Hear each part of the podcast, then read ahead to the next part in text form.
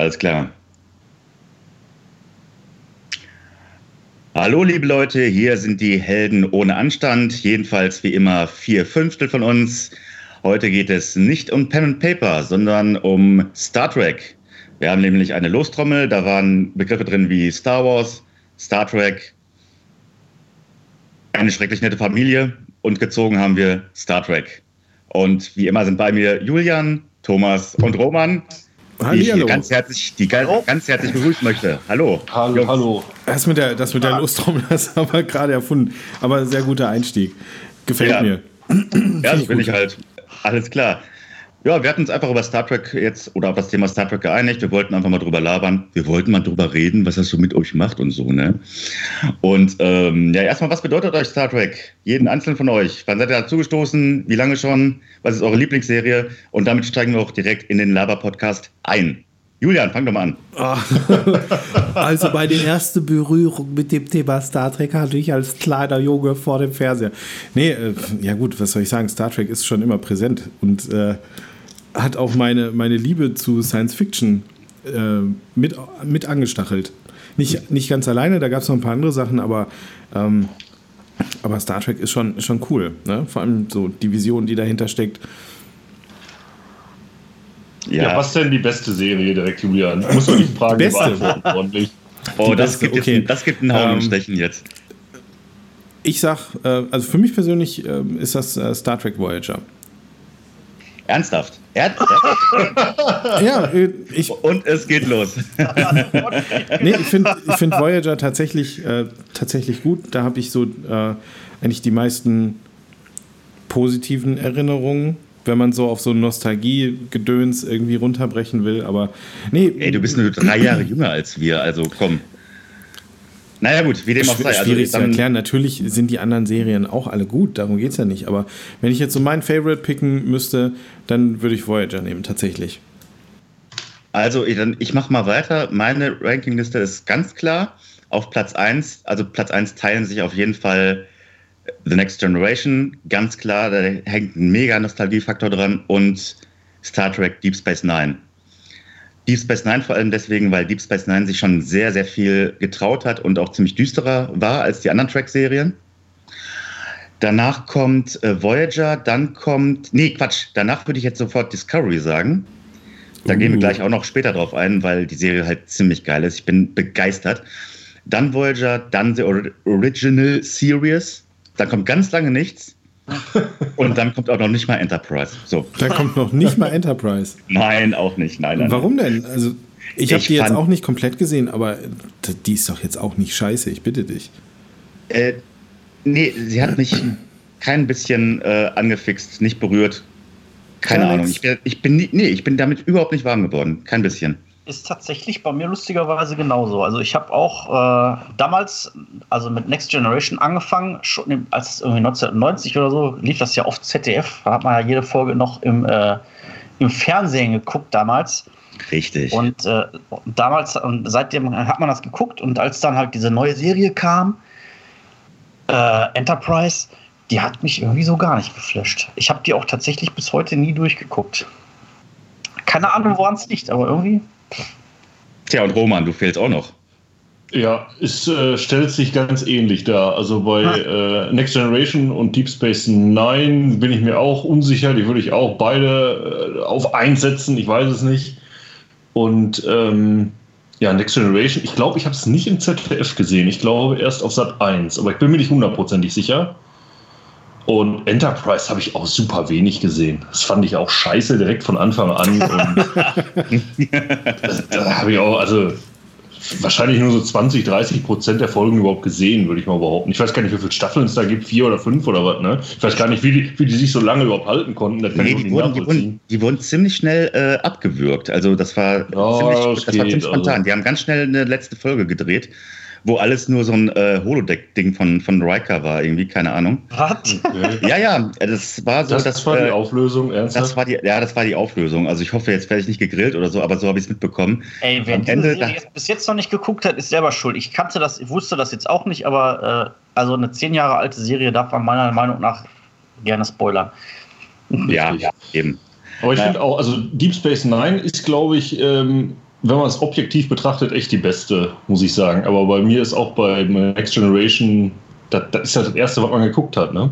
Richtig. Ich muss auch ehrlich gesagt sagen, dass ich Next Generation tatsächlich äh, hat bei mir die Nase vorn aus dem einfachen Grund, weil es einfach den Nostalgiefaktor hat, den ja. äh, wie Deep Space Nine bei mir irgendwie nicht hat. Ich meine, es ist auch eine sehr gute Serie und die ist ja auch mit, äh, mit ähm, Next Generation irgendwie sehr verzahnt, dadurch, dass halt sehr viele Charaktere dann irgendwann übergewechselt sind. Aber irgendwie ist Next Generation immer noch so, da hängt noch so ein bisschen das Herz dran irgendwie. Ja, wobei die Original Series, damit verbinde ich immer noch ähm, sonntags bei Oma in der Küche sitzen, ja. Suppe essen und nebenan auf dem Röhrenfernseher läuft. Ja, damals, als war nur erstes, zweites, drittes. Ja, genau, richtig. und die Fernbedienung man kaum als Junge anheben konnte, richtig. Aber ja, ja. mal ganz ehrlich, mal ganz ehrlich, unter uns Ge äh, Gebetsschwestern, äh, die, die Original Series das kannst du auch nicht mehr gucken, eigentlich schon fast, oder? Also das ist ja Boah, schon, schon ziemlich, schon ziemlich schwerfällig. Ich meine, klar, natürlich hat man da Spaß dran. Also ne, ich, ich bleibe da auch mal dran hängen, aber irgendwie, da merkst du dann doch, das ist halt schon alles ziemlich altbackenes Fernsehen. So rein ja, von der rein von der Machart her. der Zeit sehen. Also, ist, also ich habe ja natürlich klar, das soll jetzt keine Kritik drei sein. Staffeln vor nicht allzu langer Zeit mal komplett durchgeguckt und da sind halt so ein paar Clubse dabei, wie zum Beispiel die Enterprise fliegt zur Grenze der Galaxis und da ist eine Wand. Zum Beispiel so eine, so eine halt, wo man dann denkt so, hä? Aber da muss man sich halt das Gedächtnis rufen, gut, das ist 1968 gerät worden, da kann man vielleicht mal so ein Auge zudrücken.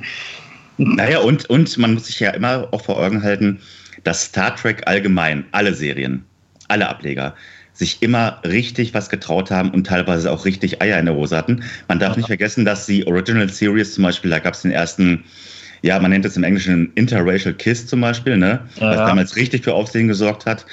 Die haben Rassismus thematisiert, die haben das Dritte Reich auch thematisiert. Übrigens eine Folge, die in Deutschland bis heute verboten ist. Patterns of Force heißt die. Bis heute? Ja. ja. Echt? Und ja, ja, und Star Trek. Ja, und Star Trek traut sich. Ja, und Star Trek traut sich halt äh, die, wirklich äh, Themen anzupacken, wie auch Homosexualität und so weiter. Ähm, ja, also Star Trek hat als, ähm, als, als Serienkanon wirklich Eier in der Hose, muss man so sagen. Ja, ist richtig. Ja. ja, dann äh, ja, ist ja dann alles ist, ist richtig. ja, das äh, lässt sich schwer kontrovers behandeln. Ne? Es ist, ist, ist einfach so. Es ist, wie es Na ist. gut, ich meine, Deep Space Nine hat dann natürlich auch äh, ziemlich viel zum Ende hin halt den Krieg im, äh, im Vordergrund gehabt. Ne? Das war dann quasi keine einzelne Folge mehr, sondern es war eine ganze Handlungsstrang. Ja, ja, genau. Dieser ganze Dominienkrieg und so weiter und so fort. Naja, und wie gesagt, ich war dann lange Zeit sehr enttäuscht, dass nach Enterprise, die Serie, der, deren Namen nicht genannt werden soll, dann Discovery kam und ich dachte mir, alter Schwede, wie geil ist das denn? Ähm, no, kurze Zwischenfrage. Ja. Äh, welcher, welcher Name sollte nicht genannt werden?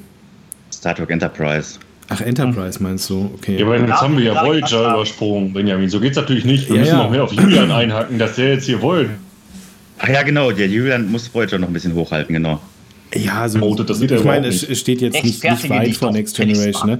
Ich hatte nicht, ja alle durcheinander, keine, nicht alle durcheinander, Kinder. Nicht ich, alle durcheinander. ich hatte auch gar keine richtige Zeit, meine, meine Liste ähm, hier noch weiter auszuführen. Ich habe ja beim ersten Platz angefangen, Voyager, und, und dann wurde ich ja schon überrannt. Ähm, zu Recht. Danach, zu Recht. Danach, zu Recht. Da, danach kommt natürlich dicht gefolgt Next Generation, ist doch ganz klar.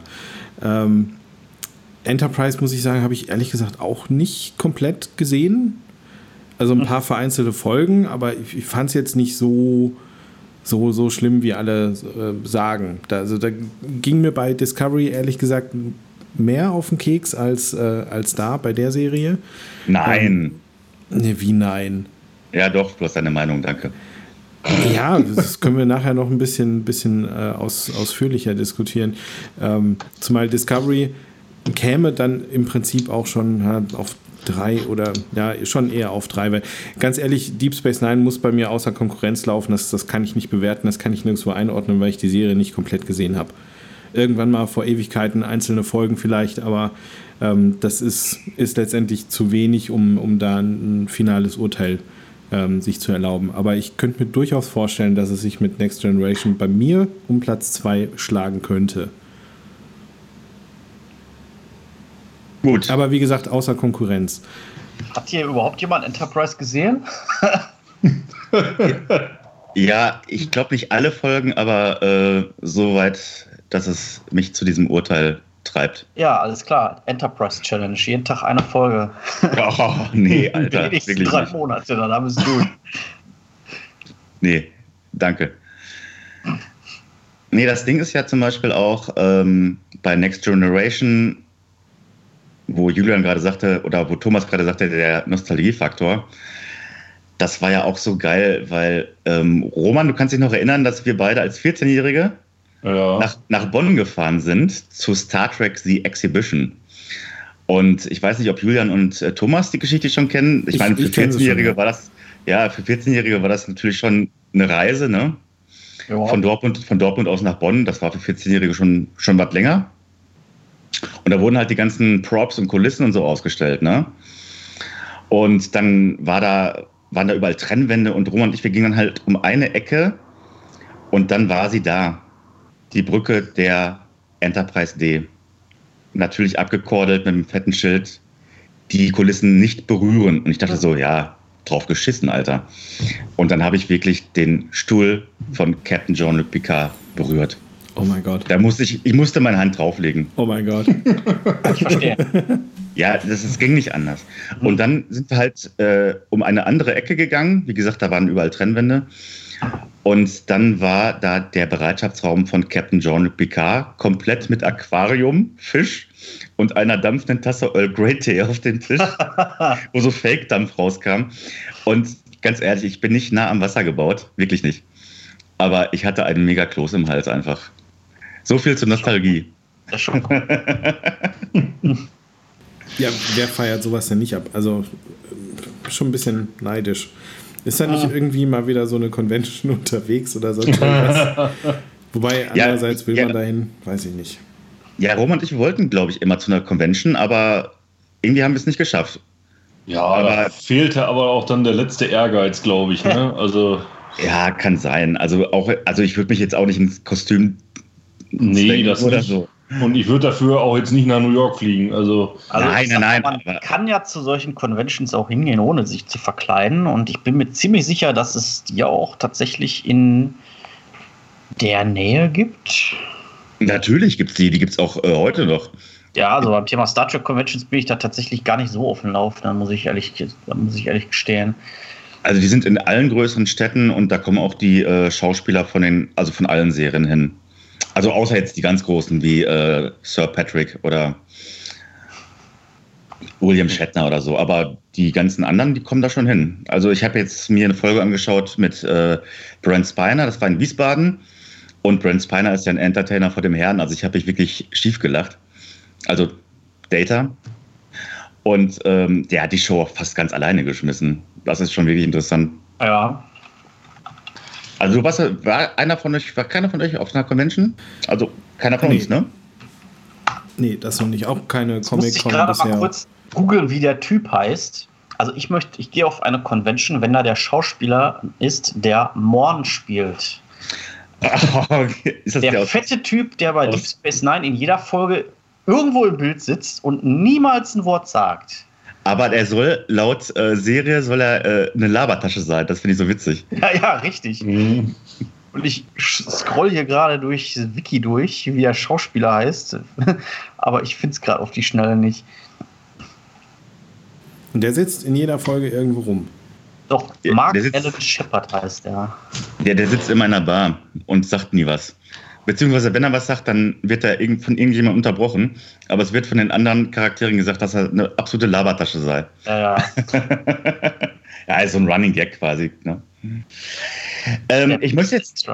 Ja, ich möchte jetzt mal, um äh, das Thema ein bisschen voranzutreiben, jetzt mal direkt ähm, über Star Trek Discovery sprechen, denn das ist halt, wie gesagt, der neueste Ableger. Und in dem Zusammenhang können wir dann auch über diese ganze verflixte Kanon-Geschichte reden. Aber erstmal, ja. Wie gefällt euch Star Trek Discovery? Ich habe schon gesagt, ich habe schon gesagt, ich bin begeistert. Ähm, ich bin auch äh, überrascht gewesen, wie brutal, vor allem in der ersten Staffel, äh, Star Trek da vorgegangen ist.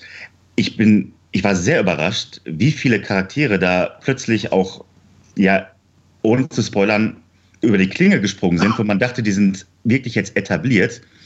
Und man kann sich bei Discovery nicht mehr sicher sein, was wirklich passiert. Also das hat mich wirklich überrascht, positiv überrascht. Ich bin absoluter Fan. Ja. Wie seht ihr das? Also mir gefällt die Serie an sich sehr gut. Ähm, ich muss ehrlich gestehen, äh, das Produktionsdesign hat mich am Anfang etwas irritiert, aber ähm, man gewöhnt sich da sehr schnell dran. Ähm, ich habe das gerade im Vorfeld schon mal gesagt. Also man kann jetzt nicht erwarten, äh, dass eine Serie, die im Jahr 2019 produziert wird, halt so aussieht wie Star Trek von 1968, auch wenn es vom Kanon her vielleicht logisch wäre. Aber dass man das optisch modernisiert, ist, glaube ich, klar. Ähm, und mir hat es auch gefallen, dass, dass quasi jede Staffel so eine abgeschlossene Storyline quasi ist, die in sich geschlossen ist, ja. Also ich kann eigentlich nur Positives darüber sagen.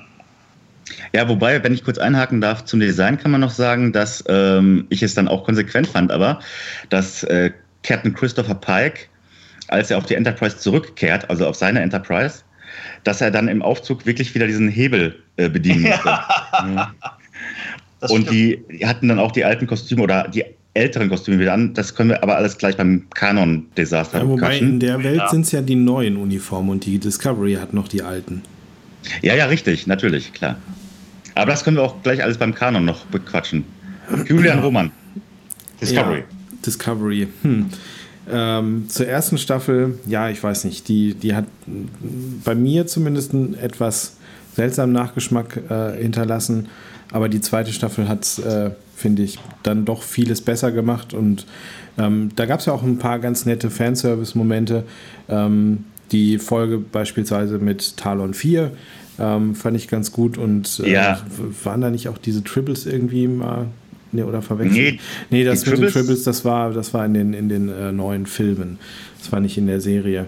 Ja, da ähm, hat Deep Space Nine so einen Fanservice, so eine Fanservice-Folge gemacht, ja. Aber prinzipiell fand ich das, fand ich das sehr gut ähm, dass sie da auch die Enterprise mit reingebracht haben. Ähm, aber trotz allem irgendwie finde ich den Spock komisch in der ganzen. also ich weiß nicht, was sie mit. Ja. Was, also das ist, ich weiß, sie haben es natürlich am Ende dann irgendwie ähm, versucht zu erklären und, und äh, warum er dann doch da geblieben ist. Ähm, aber das, das, weiß ich, das ist nicht so der Spock, den, den, den man so bisher kennengelernt hat. Ähm, ist, auch, auch, wenn er, auch wenn er vielleicht jung ist und noch nicht so viel Erfahrung hat, wie man, äh, wie der, der dann, äh, den man dann später sieht in seinem Leben. Aber irgendwie, ich, ich, ich kann es nicht, nicht mal richtig beschreiben. Ähm, also es ist, ist, komisch. Ist ein komischer Spock, das auf jeden Fall. Ist definitiv eine Neuinterpretation von Spock, das kann man schon sagen. Ich wollte jetzt noch mal ganz kurz, bevor Roman auch noch was dazu sagt, äh, mal kurz einhaken. Äh, wollen wir jetzt komplett spoilerfrei bleiben eigentlich? Oder äh, ansonsten müssen wir natürlich sagen, dass müssen wir halt eine Spoilerwarnung davor setzen, ne? Ich bin für Spoiler. Wir können ja, auch schon reden. Ist doch alles schon lange genug online. Also wer es jetzt noch nicht gesehen hat, mein Gott. Ja, alles ja, klar. So Roman. diesen Podcast überspringen. Dann setze ich vielleicht ganz äh, am Anfang nochmal eine Spoilerwarnung irgendwie. Ja, es soll ja auch noch auf YouTube, deswegen, also gut. Ja. Ähm, jetzt haben wir ja noch nicht viel gespoilert. Nee, ich kann eigentlich auch nur sagen, also mich hat die, die äh, neue Serie Discovery also echt auch von, vom Fleck weg, äh, äh, hat mir gut gefallen. Ich fand die, auch die erste Staffel schon geil und ich bin da eigentlich direkt angefixt gewesen. Ähm, was ihr gerade gesagt habt mit dem Spock, ich finde einfach, dass die das generell mega übertreiben. Also es hat ja nicht mal was mit Discovery zu tun. Aber warum ist in jedem verfickten Film und in jeder Serie Spock immer mit dabei? Das ist doch die Scheiße. Das kann ich überhaupt nicht nachvollziehen. Jetzt mal ehrlich, warum ist das so? Fanservice. Ja. Das kann ich mir ist so mega beliebt oder was? Ja, ist eine Galionsfigur halt, ne? Klar. Ja, aber Außerdem das zieht halt echt. auch, ne? Oh, neue Star Trek-Serie, neue Star Trek-Film. Oh, und mit Spock, wow, wow, Spock, ja, Spock, gut, also so schlimm ist es nicht. Also natürlich ist der jetzt in diesen neuen äh, Klammer, in diesen neuen äh, Airquotes Kelvin-Film mit dabei. Das ist halt die alte Crew und Eben.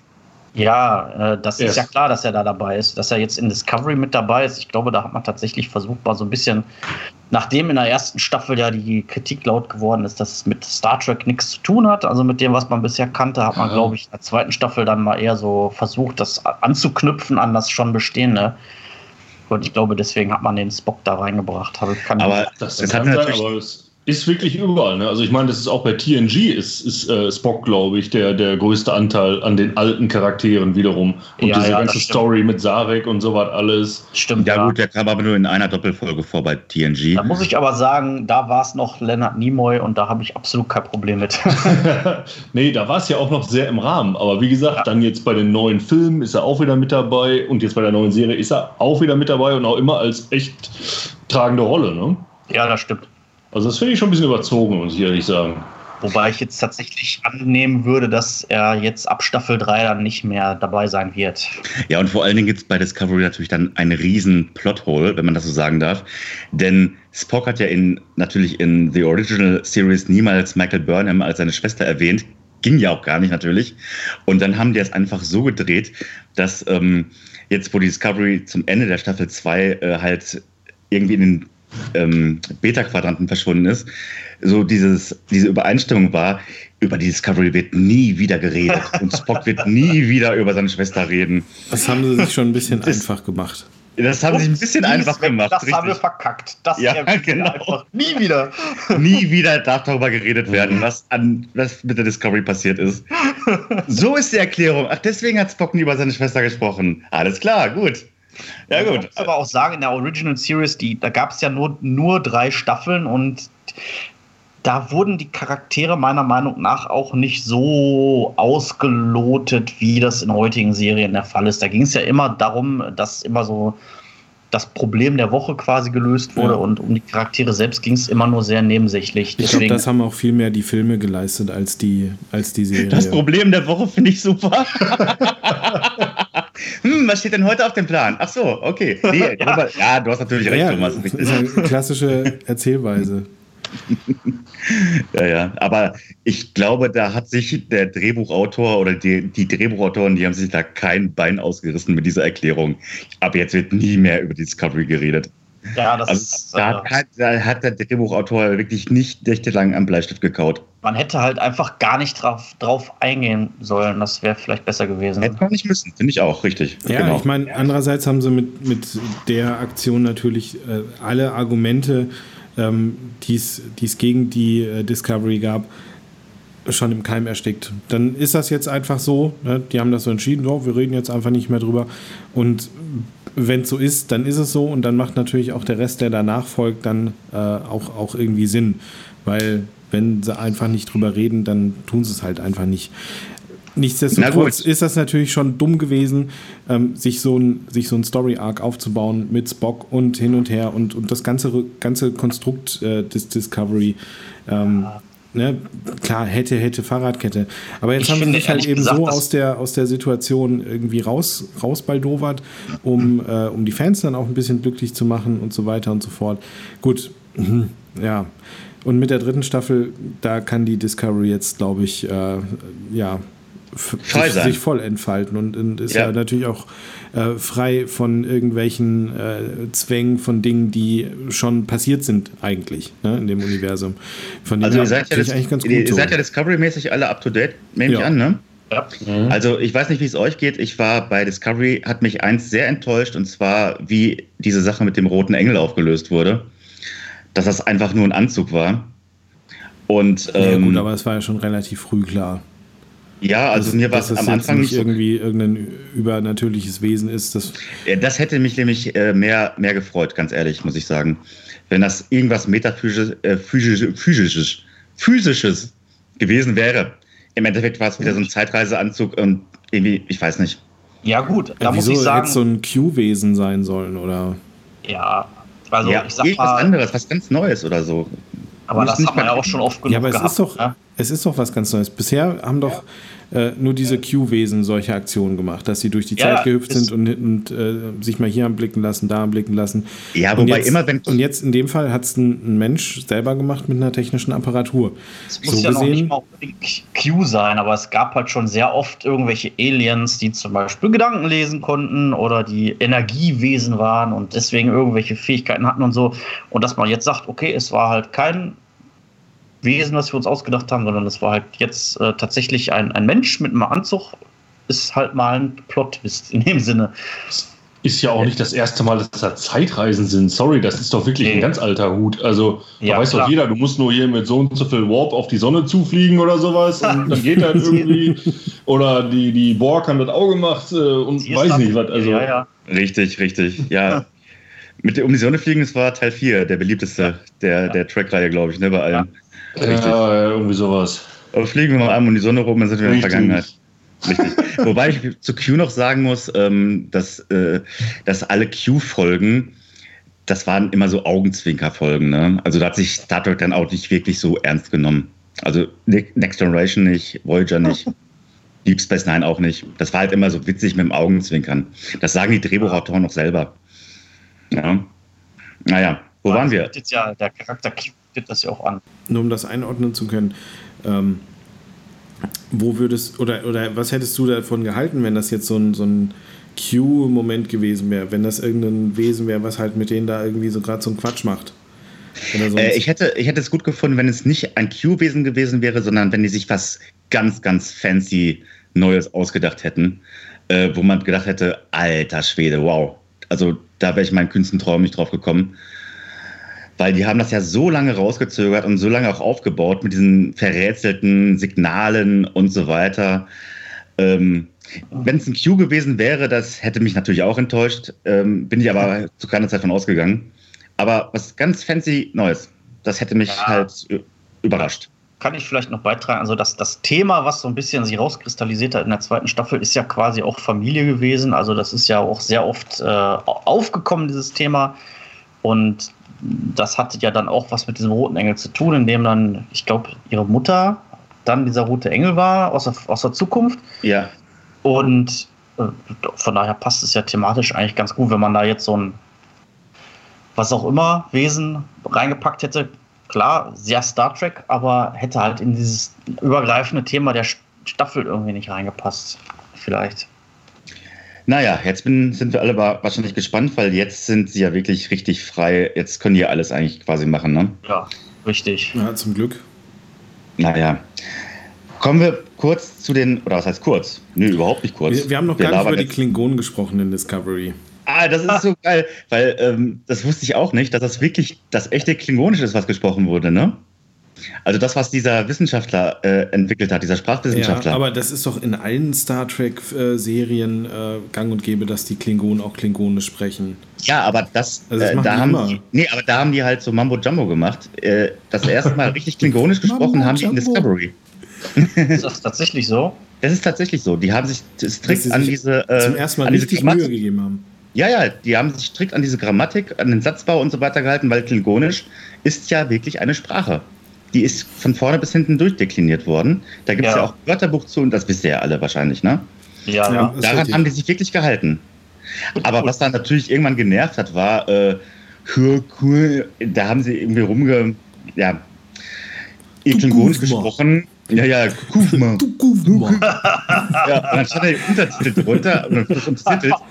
Eine 5 Minuten Szene, wo alle Klingonisch sprechen, großartig. ja, und dann, dann steht da halt ein Untertitel drunter und ich dachte so, ey, Kumpel, jetzt komm aus dem Quark. Ich habe den Untertitel jetzt schon dreimal durchgelesen und du bist immer noch am Labern. ja, ja, also gut. Aber trotzdem die Mühe muss man natürlich dann doch hier anerkennen und dem Respekt zollen. Oh Gott, ey. Ja, aber wie gesagt, das haben alle Star Trek-Serien äh, und Filme bisher immer beherzigt. Ob jetzt, ob jetzt was, besser was oder schlechter. Ja, was ich aber nicht ganz verstehen kann, also ich meine, äh, man kann das jetzt nicht ganz nachvollziehen. Klar, vielleicht war bei, bei den alten äh, Star Trek-Serien dann die, die Syntax oder sonst was nicht hundertprozentig korrekt, aber ich meine, da waren ja auch schon auch richtige klingonische Ausdrücke zumindest drin. Aber was halt komplett anders war, immer war auch die Aussprache einfach, ne? Ja, die, die sprechen jetzt ja äh, ganz anders. Die sprechen ja eher irgendwie, ich weiß auch nicht, äh, äh, wie soll man das denn beschreiben? Ja, das klingt irgendwie so ein bisschen arabisch, würde ich fast sagen. Das liegt aber, glaube ich, tatsächlich daran, äh, dass sie damals bei Next Generation äh, noch, äh, dass die Schauspieler also quasi ähm, das einfach irgendwie so ausgesprochen haben, wie es da stand. Und man hat sich gedacht, ja, scheiße, Mann, wir haben jetzt hier irgendwie nur einen Take, wir müssen das irgendwie jetzt in Kasten kriegen, dann lassen wir jetzt so fertig. Und heute ist es ja gang und gäbe, dass die Schauspieler bei sowas tatsächlich von Linguisten so ein Training kriegen, so Aussprache äh, lernen und sowas. Ich denke, das wird tatsächlich dahinter stecken. Also zu dem Thema kann ich euch eine ähm, Reportage, nennt man das so? Reportage, ich nenne es jetzt eine Reportage, ähm, von so einem Linguisten empfehlen, ähm, von der englischen Wired. Die haben da ähm, so eine Reihe, der ähm, checkt Schauspieler auf, äh, auf ihre Betonung, wie sie Dialekte ähm, spielen und äh, wie sie vielleicht auch fremde Sprachen äh, sprechen. Und da gibt es auch ein, zwei Folgen, ähm, wo explizit ähm, Klingonisch auseinandergenommen wird. Wie hat er das jetzt betont? Was ist wo wie richtig? Wo kommt es her? Ähm, wirklich, wirklich klasse. Da den Link, Ja, das wär den, den super, werde ich euch gleich mal teilen. Ja, das wär Ähm, super, Julian, da wenn du mir den Link schicken könntest genau mit diesen auf, Folgen. auf, auf, sowas, äh, auf sowas eingegangen, auf das Ganze. Ja, weil dann äh, setze ich diesen Link nämlich auch in die Infobox auf YouTube. Das wäre super, wenn du mir Na den schicken könntest. klar. Alles klar, aber das kannst Recherchiere später ich nachher, weil sonst ist meine Tastatur zu laut, wenn ich jetzt anfange Ja, ja, zu schreiben. Da musst du richtig lange suchen für. Nee, lange eigentlich nicht. Richtig lange Da recherchieren. müsste, müsste eigentlich nur, nur reichen äh, Wired und äh, irgendwas mit Klingon oder so. ja, ja, ich setze Links. Ich Ja, setze die Links ja, sowieso in die recher aber recherchier mal. Ja, nein, du sollst mir die Links einfach schicken, damit ich Ja, die kriegst du Infobox- auch. Du auch. Ja, recherchier mal, Alter, ey, wirklich. nee, äh, um da mit zum Abschluss zu kommen, äh, mit Klingonisch, wie gesagt, ähm, das ist bei äh, Discovery wirklich das sogenannte echte Klingonisch in Anführungsstrichen war, schrägstrich ist. Ja, ist, schon, äh, ist schon eine Mühe, die sich da gemacht wurde. Das muss man natürlich dann anerkennen. Ne? Muss ich dann mal so ein, zwei Semester belegen, wa? Gibt es das als Studienfach? Das wäre auch mal cool. Stimmt. Ja, ja. Aber über die Filme haben wir auch noch gar nicht gesprochen, aber ich würde gerne mit, den, äh, mit, den, mit der normalen, mit der Kanon-Filmreihe anfangen. Ja, bitte. Äh, Ja, sind, sind wir schon durch mit allen Serien oder was? Der ging aber schnell. Ja, du, du kannst, Roman, du kannst auch gerne noch was, du kannst gerne noch was dazu sagen. Ah, gut, wir können natürlich auch noch auf äh, eine Sache eingehen, die mir zum Beispiel bei Voyager, wo ich bei Voyager sehr zwiegespalten war, und zwar sind das die Borg. Ja, da bin ich ganz bei dir. Und zwar waren die ja in äh, Star Trek The Next Generation äh, eingeführt worden. Da hat Q ja dieses, äh, also die Enterprise D halt in, den, in die Bahn eines Kubus geschmissen. Und in Star Trek The Next Generation waren die Borg halt ja ein, ein Schwarm, ein Kollektiv. Das waren sie in Voyager auch. Nur wurden die halt natürlich nach äh, dem Star Trek First Contact Film, da waren Roman, du und ich auch im Kino für, glaube ich, ne? Ja, da waren wir, glaube ich, zusammen in Dortmund im Kino. Da waren wir in Dortmund im Kino, richtig, ja. Und da war ich äh, natürlich ein bisschen äh, irritiert, wie anders die plötzlich aussahen. Also nicht mehr so weiß, und, sondern so sehr organisch. Im Nachhinein gefällt es mir natürlich sehr, sehr gut. Ähm, wie die Borg dann aber in Voyager ähm, behandelt wurden, ich rede jetzt nicht über äh, Seven of Nine. Das ist, das, damit bin ich cool, aber ähm, sie waren mir nicht mehr heftig genug. Und dieser Königin-Aspekt oder dieser Aspekt der Königin als Individuum ging mir auch, äh, der wurde mir zu überbetont. Ich fand die Borg immer besser als dieses brutale, gesichtslose Maschinenkollektiv, das keine Gnade kennt. Und ähm, die wurden mir da zu sehr beleuchtet. Da wurde zu sehr ins Innerste reingegangen bei Voyager. Natürlich optisch alles cool. Sie waren immer noch die absoluten Antagonisten, sind immer noch die Antagonisten in Star Trek, wie ich finde. Die gefährlichsten übrigens, wie ich finde. Also ist alles meine Meinung jetzt. Aber sie wurden, ja, da wurde zu sehr die Taschenlampe drauf gerichtet. Wie seht ihr das? Sehe ich genauso. Also man sieht es ja alleine schon. Next Generation, Schlacht von Wolf 359. Richtig. Ein Borg-Kubus gegen Star, gegen die ganze Sternflotte und die ganze Sternflotte wird einfach völlig zerstört. Und bei Voyager hast du halt in jeder zweiten Folge, ach ja, da ist wieder ein Borg-Kubus.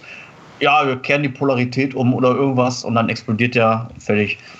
Und ja, das äh, ist halt so ein bisschen äh, unglücklich, dass die also bei Voyager quasi als der Antagonist der Woche immer benutzt wurden. Und das ist leider so ein Nebeneffekt. Also die, die hätten es ja auch irgendwie nicht anders machen können, außer die halt einfach nicht zu benutzen. Das wäre die ein, einzige Alternative gewesen. Ansonsten, welche innovativen, äh, welche innovativen Möglichkeiten hätte man sich auf Dauer einfallen lassen können, um die Borg dann irgendwie doch noch in letzter Sekunde zu, äh, zu besiegen? Also, ne? Es gab ja, Entschuldigung, ja, ja, nee, kein Problem. Es, es gab ja diesen, äh, es gab eine sehr, sehr gute Doppelfolge, muss ich dazu sagen, bei Voyager. Und zwar heißt die Scorpion, Teil 1 und 2, wo die Voyager zum ersten Mal halt, äh, sie schicken eine Sonde los und die Sonde, die kommt, äh, die sendet dann halt und es wird halt gezeigt, dass die Sonde auf einen Borg-Kubus zufliegt, dann wird die reingebeamt und dann äh, untersucht die so eine Drohne. Und ähm, dann dreht sich Chakotay halt um und sagt, ja, wir haben immer damit gerechnet, Borg-Raum. So. Das war erstmal ein cooler Moment, muss ich sagen. So. Mhm. Und dann kam halt der coole Plot-Twist mit äh, Spezies oder mit Spezies ähm, 8472. Mhm. Oh, Die halt- halt jetzt aber nicht mehr drauf. Wie fandst du die gut oder was? Ich fand die, also Scorpion vom Unterhaltungswert fand ich ziemlich gut, die Doppelfolge. Und ich weiß auch nicht, warum ich den Ausdruck Spezies 8472 jetzt auswendig kenne. Ich bin so ein Vollnerd, ey. Ja, alles gut. Ich kann mich erinnern, dass ich das richtig geil fand, dass die komplett computeranimiert waren damals in der Ja. Fernsehserie. Das war voll der Burner damals. Das hat man, kan- kannte man so nicht. Das hat Ja. heute, heute aber nicht mehr als so viel mehr Schau. Ne? Nein, natürlich nicht. Kann man sich ja heute nicht mehr angucken, ist klar. Nee, aber das ist doch eigentlich genau wieder das Problem mit dieser Spezies. Wie heißen die? 847938? Ich weiß nicht mehr. 4711, 0815. Jetzt elf, nee. Spezies doch- 0815. Das, was du vorhin gesagt hast, dass die Borg halt so die, der Übergegner war, der eigentlich alle besiegt hat und, und plötzlich ähm, waren die da ganz schön im Hintertreffen und waren wirklich ganz objektiv schlechter als diese andere Rasse und das war doch auch wieder Käse. ja, ist richtig. Ja, Kann nicht sein, dass ja. du deinen Hauptantagonisten quasi so schwächst. Ja, und was mich zum Beispiel auch gestört hat, wo ich auch so ein Pet Peeve mit habe, ist, äh, die Borg, die haben ja so ein Transwarp-Zentrum, ne? In Voyager. Falls ihr euch dran erinnern könnt. Die haben so ein Riesenzentrum, da können die in alle Teile der Galaxie halt fliegen und so, ne? Und ich frage mich immer, ey, warum schicken die nicht einfach 20 Borgwürfel äh, äh, Richtung Erde? Dann ist doch die Sache gegessen. Warum schicken die immer nur einen? Ist das irgendwie, haben die da in der Logistik irgendwie ein Problem oder? Keine Ahnung. Nicht anders abgerechnet. ich wollte gerade sagen. Vielleicht liegt das auch nee, nee, einfach das daran, dass die, dass die zu sehr Maschine sind und zu neutral äh, über die ganze Sache blicken, als jetzt irgendwie Ja, aber emotionsgeladen. und, doch- oh, diese verdammten Menschen, jetzt schicken wir denen mal 20 Würfel und ficken die richtig. Ja, eben. Ja, Die, aber Königin, genau, also die, deswegen- Königin, das- pass auf, die Königin sagt in Voyager, äh, die Menschheit konnten wir noch nicht besiegen, weil wir haben noch nicht äh, begriffen, die Art ihres Widerstandes zu verstehen. Ey, hallo, wenn ein Borgwürfel so viel Schaden anrichten kann, ey, dann schickt doch 20 von den Dingern da durch. Dann ist die Sache ein für alle Mal gegessen, Leute, Ja, oder? richtig. So wie das Ist das- dargestellt wird, haben die ja quasi unendliche Ressourcen. Also wäre das ja eigentlich in, Ja. in Universe kein Problem. Ja, aber offensichtlich sind die Menschen halt doch dann ein zu starker Gegner. Als Ja, dass was aber jetzt auch wieder einfach so, total- zack, äh, Assimilation durch, fertig. Was aber dann die Invasion oder den Angriff auch wieder total unlogisch macht, äh, weil es gibt, ich weiß nicht, Dutzende, Hunderte, Tausende andere Spezies in der Galaxie, die irgendwie noch viel, viel weniger drauf haben. Dann fang doch mit denen an. Du brauchst eh nur den ihren Körper. Ist doch vollkommen egal, wie der aussieht. Das war übrigens das erste Mal in Star Trek First Contact, also im Kinofilm, dass auch außerirdische Borg gezeigt wurden. Also klingonische Borg, äh, kardassianische Borg und so weiter. Kurze Info am Rande hier nur, weil ich habe das, ähm, das äh, äh, Heft dazu mir damals TNG gekauft. vorher gar nicht? Nee, damals, äh, äh, damals in Next Generation, das, da wurden nur äh, quasi menschliche Borg gezeigt, ohne irgendwelche Applikationen. Also keine Bajoraner, keine Cardassianer oder Klingonen oder so. Das war das erste Mal in äh, Star Trek First Contact gewesen. Ich glaube, das war auch zu dem Zeitpunkt noch nicht so richtig klar, ob die Borg jetzt auch ihre eigene Rasse sind in dem Sinne. Also ob diese Wesen vor Assimilation Menschen waren oder ihre eigene Spezies oder so. Das war, glaube ich, da auch noch nicht so ganz klar. Richtig, richtig. Und das wurde mit Voyager eingeführt, dass die Borg tatsächlich aus dem äh, Delta-Quadranten ursprünglich kommen. Mhm. Das fände ich übrigens, äh, da, das wäre übrigens auch mal eine geile Idee, oder? Eine eigene Star Trek-Ablegerserie über die Borg, nur über die Borg zu machen. Und zwar, wie die entstanden sind. Ich könnte mir vorstellen, so eine Gesellschaft irgendwie, die äh, beschließt irgendwann, sich zu verlinken und dann läuft das aus dem Ruder und äh, mehr und mehr wird das dann halt zu diesem, ja, zu diesem Mega-Antagonisten, die Borg irgendwie. So, ich dachte, das Leben einer Borgdrohne oder so. Äh, Ja, nee. Ja, Borgdrohne 27, bitte ähm, Schraube 37 anziehen und dann siehst du halt, wie er durch so einen Gang läuft. ja genau. Richtig. Arm da Schraube festziehen. Mit dem Schraubendreher. ja, kommt dann so ein Schraubendreher raus aus dem Ab, zack. Genau, richtig. Also so eine Borg-Soap. Nee, aber ihr wisst, was ich meine, oder? Also, dass man die ganze Entstehungsgeschichte der Borg irgendwie mal beleuchtet. Also, ich glaube, ja, das, das könnte echt. Fall interessant sein. Das Ja, ich meine, es gibt äh, super viele Rassen, die eigentlich nochmal näher beleuchtet werden können. Das hoffe ich mir auch für, für die nächste Discovery-Staffel oder die Staffeln, die da noch kommen, dass da mal ein bisschen was anderes kommt.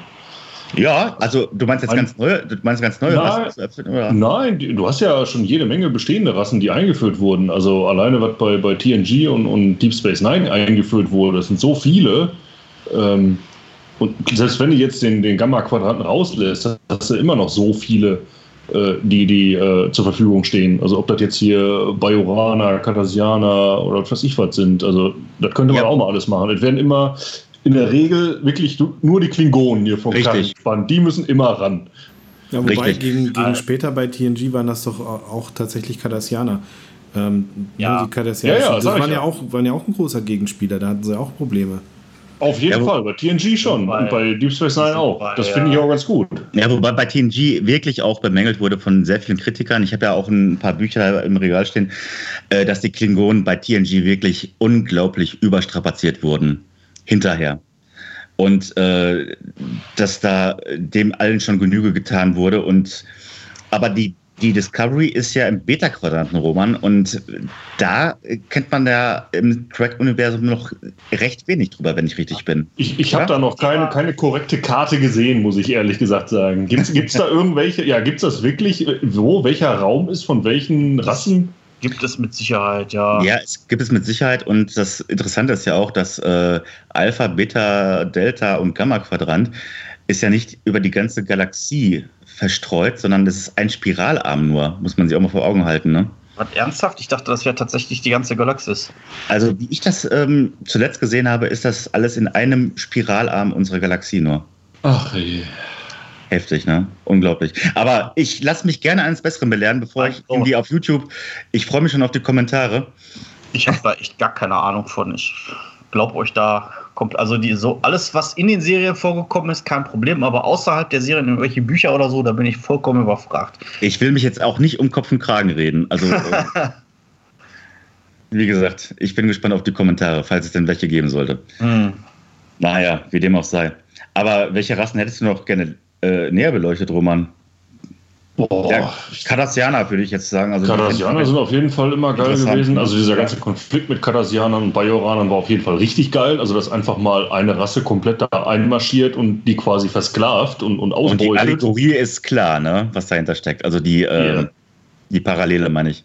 Das ist schon klar, so. ja. Naja. Ja, ja, ja.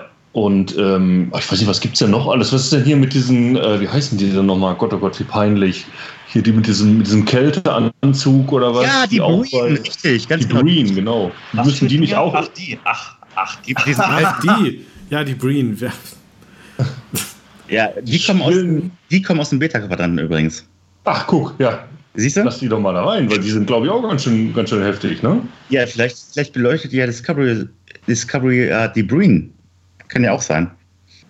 Und das fand ich auch wieder scheiße, weil, weil Das, irgendwie sind es bei Star Trek ja immer die alten Favoriten. ne? Es kommen immer die, ach, die Klingonen. Ja, die Klingonen auf jeden Fall immer, weil Menschen irgendwie eine Faszination mit diesen, mit diesen Kriegerkulturen in Science-Fiction-Universen scheinbar haben. Die sind immer die beliebtesten. Und es kommen natürlich immer die Vulkanier und auch in dem Zusammenhang auch immer die Romulaner wieder vor. Und alles andere ist immer so Staffage. Habe ich so ja, den, richtig. so den Eindruck. Richtig. Wobei die Klingonen natürlich dann auch wirklich so richtig ausgearbeitet sind mittlerweile, ne? Ich kann es aber auch langsam nicht mehr sehen. Also so eine eindimensionale äh, Kultur, die so plattgewalzt ist. Ich meine, es interessiert mich im Endeffekt jetzt nicht, ob die auf ihren Hochzeiten klingonischen Blutwein trinken oder was die da trinken. Das ist mir vollkommen egal. Aber man möchte halt auch vielleicht mal ein paar neue Ideen hören. Nicht immer so dieses, ja, wir sind ehrenvolle Krieger, die diese vollkommen sinnlosen Nahkampfwaffen haben, die man eigentlich im re- realen Leben nicht benutzen kann, obwohl es halt Laser gibt. Wir benutzen halt diese Phaser. Phaser gibt, obwohl, ja, benutzen wir trotzdem diese Butlets. Ich Ja, vor allem, wie, haben die, wie, wie konnten die sich zu einer raumfahrenden Zivilisation entwickeln, wenn die sich immer noch, wenn die sich, wenn die sich bei jeder äh, Begegnung über die Köpfe zusammenschlagen zur Begrüßung. Naja. Das äh, frage ich mich halt immer bei diesen, bei diesen Kriegerrassen, aber die schaffen das halt irgendwie. Ah komm, lass uns das jetzt mal alles richtig auseinandernehmen hier, ey. Ja, also die Klingonen werden ja so dargestellt, dass es ja nicht nur sinnlos, also so, so geistlose Krieger sind, sondern äh, nur eine militarisierte Gesellschaft haben. Naja, wurde schon mal ein klingonischer Ingenieur vorgestellt, der so richtig am Schrauben und am Basteln ist. Belana Torres? Die ist halb Naja. Ja, Ja, okay. gut. Den, den Punkt kann man noch zählen lassen. Ist zwar, ist, zwar nur, ist zwar nur zur Hälfte klingonisch, aber eine Ingenieurin kommt vom Herrn. Du hast, du Voyager-Fan, du hast noch gar nichts zu den Borg gesagt, Julian. Ja, sagen wir so, ich verstehe eure Argumente und kann die auch nachvollziehen. Das ähm, ist, ist nicht gut gelöst in Voyager, da gebe ich euch auf jeden Fall recht. Ähm, aber so im Gesamtpaket fand ich, fand ich Voyager dann doch äh, so am unterhaltsamsten. Ich fand auch, dass Und Voyager sehr da waren, auch, Schönes. Da waren auch wirklich verdammt gute Folgen dabei. Ja, natürlich. So, ey, so das ist Storylines teilweise, da denkst du dir, okay, das könnte auch jetzt irgendwie eine Black Mirror-Folge sein oder sowas. ähm, Und Voyager hatte zwei meiner absoluten Lieblingscharaktere. Zum ersten äh, den der Doktor. Doktor, ja. der und zum Doktor zweiten- super, ja. Und zum zweiten natürlich Barclay. Barclay, Barclay. ist der geilste Charakter. Ich meine, er kommt nur in ein paar Folgen vor. Was hat von Barclay dann Dwight nochmal Schultz. gemacht? Gespielt von Dwight Schultz, der äh, bei A-Team damals Murdoch gespielt hat. Ach Ja, ja, stimmt hier, der, der, der Der, Hiwi der vom Doktor. Neurotiker. Der, Neurotiker, ja. genau. Ja, ja, der ja, kommt auch bei Next Generation schon vor. Und der Mhm. ist mein absoluter Lieblingscharakter. Ich finde den so Äh, super. Doch, der, der, ist, finde ich auch. der ist wirklich Mhm. gut. Nee, bei Voyager ist mein Lieblingscharakter tatsächlich äh, Tuvok. Ja, okay. Ja, ich finde ihn ziemlich cool. Tim Russ spielt den ja, ne? Und ähm, Der auch, auch hinter der Kamera voll Star Trek begeistert ist und sich total einsetzt für das ganze Thema. Ne? Mhm. Und wo Jonathan Frakes, also Commander Riker, auch viele Folgen directed hat, ne? Mhm. Ja. Das hat er aber auch bei Deep Space Nine gemacht und ich meine, nee, Bei Discovery weiß, auch. Bei Discovery auch, richtig, genau. Also das finde ich ziemlich cool, dass er immer noch äh, da als Regisseur aktiv ist. Ich meine, der hat ja auch, der hat ja auch First Contact directed und die danach folgenden Filme. Also nach ich First hab das Contact Gefühl, dass das Ganze in guten Händen ist. Ja, wobei ich muss sagen, um kurz umzuswitchen, was nach First Contact an äh, Filmen aus dem Kanon kam, fand ich nicht mehr gut. Also First Contact und ähm, äh, der vierte Teil, wie hieß er jetzt noch? Der beliebteste? der Aufstand. Nein, nein, Ja, der Aufstand ist nicht beliebt. zurück in die Vergangenheit? Nee, Quatsch. Ach so, Ist das nicht zurück? Äh, nee, wie heißt zurück in die Vergangenheit ist der vierte Teil, genau, richtig. Genau. Der vierte und der achte Teil mit dem Borg, das sind die beiden Filme für mich. Das ist, das sind die beiden besten Star Trek. Du meinst, der, überhaupt. der vierte war doch der, wo sie da in San Francisco sind, ne? ganz genau. Ja, richtig. War das, ja. war das vier, auch- nicht fünf? ich auch Vertue ich mich tatsächlich besten. Das ist, das ist vier, ja. Das ist Okay. der vierte. Ja, also vier und acht, vier halt mit San Francisco und acht mit dem Borg, sind für mich, wieder meine Meinung, die zwei besten Star Trek-Filme überhaupt. Aber das ist nur meine Ja, Meinung. ja, nee, da, das, ich glaube, das, das kann man so unterschreiben. Es gibt auch, es gibt eine, also ich Zorn des Khan ist natürlich auch richtig gut. Und das unentdeckte Land finde ich persönlich auch sehr geil. Was war das unentdeckte Land nochmal? Der mit den Klingonen, äh, mit dem Kitomer-Massaker, in dem Ach so, von, ach ja, dem ja, von dem ja äh, bei Next Generation sehr, sehr, sehr oft die Rede ist. Ja, ja, richtig, genau, ich erinnere mich wieder. Was dann aber richtig, richtig beschissen war, das war, glaube ich, der Teil, der danach kam, wo sie auch ins Zentrum der Galaxie fliegen und dann denken, sie hätten irgendwie Gott getroffen oder sowas. Oh ja, das ist, ja, das ist, äh, lassen wir, lassen wir es einfach unkommentiert. Ja, das, das Krasse ist, in diesem Zusammenhang habe ich das gelesen, es steht auch in, äh, ich habe ja dieses Captain's Logbuch äh, mir damals gekauft, äh, wenn man mal hinter die Produktionskulissen schaut, was die vorgehabt haben mit diesem Planeten im Zentrum, äh, das war doch was vollkommen anderes. Aber die haben denen das Budget so zusammengekürzt, dass es Ja. halt so beschissen geworden ist, wie es Ja. jetzt äh, heute ist. Die hatten so krasse Ideen eingebracht, wo ich mir dachte, Alter, wenn ihr das verwirklicht hättet, wenn ihr das verwirklicht hättet, dann wäre es echt ein krasser Film gewesen. Aber nee, so. Also wenn da so diese, diese äh, Pappkulissen da umfallen plötzlich und äh, da kommt dieses Gesicht, ich bin Gott, ich bin sonst was, keine Ahnung. naja, gut, wir es lassen ich, muss auch sagen, ich muss auch sagen, ich finde auch tatsächlich den ersten Star Trek-Film sehr gut. Also es ist ein sehr langer und sehr langsamer Film, aber ich gucke den immer noch gerne. Also wenn man das Geheimnis dahinter kennt, ist er natürlich relativ witzlos, wenn man halt weiß, was das alles ist. Verraten aber, das Geheimnis. Bitte? Aber angucken, angucken kann, man, kann man den trotzdem, auf jeden Fall. Äh, das Geheimnis ist, äh, die äh, entdecken ja diese, dieses, diese, dieses Riesenraumschiff, diese Riesen, was auch immer, künstliche Lebensform.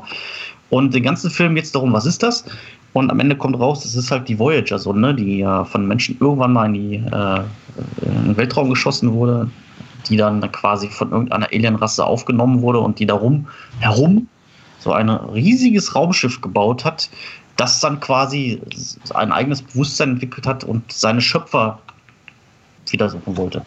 Wo, wo, halt nur irgendwie die Vokale abgeblättert sind oder irgendwie so. Ja, ja, ne? genau. Wie, wie hieß es dann? Feature, weil ja, genau, Voyager und da war dann Dreck drüber. Deswegen guckt man nur das war, glaube ich, irgendwie so komisch zusammengestaucht oder so. Ja, ja. Irgendwie, irgendwie sowas, ja, ja, ja. Und ich kann mich halt erinnern, ich, als ich den damals gesehen habe, dass ich den richtig geil fand. Da hat übrigens äh, Futurama eine, in einer Folge eine sehr coole Anspielung auf, äh, auf diese ähm, äh, Vija-Sache gemacht. Da kam auch irgendwie irgendeine Sonde, ähm, die Planeten entlang geflogen und hat einen nach dem anderen ausgelöscht. Und äh, die Auflösung war letztendlich ähnlich und da hieß die Sonde, glaube ich, Vijini. okay. Das, das waren dann auch irgendwie so zwei Sonden, die ähm, ja so, so ja. zusammengedrückt ja. wurden und dann ergab das neue Wort dann auch eben Vijini. Ich glaube, irgendwas mit auch mit Voyager und äh, und dann noch Cassini irgendwas anderes. Cassini, ne? das, das kann durchaus sein. Mhm. Äh, das würde funktionieren. Ähm, ja, nee, das nur so als, als Fun Fact am Rande. Nee, aber um auf Voyager auch nochmal einzugehen, äh, die hat natürlich auch Folgen, wo die sich richtig was getraut haben, auch so mit ethischen Fragen und so weiter, wo sie zum Beispiel ein, äh, wo der Doktor ein kardassianisches Hologramm bemüht hat zum Doktor, um eine Operation durchzuführen. Und es stellte sich raus, dass dieser Doktor all seine Kenntnisse nur dadurch erlangt hatte, dass er wirklich Versuche an bajoranischen Gefangenen durchgeführt hat. Quasi wie ein Mengele-Äquivalent. Ne? Mhm. Und der Doktor dann entscheiden musste, äh, darf ich diese Kenntnisse jetzt verwenden oder nicht?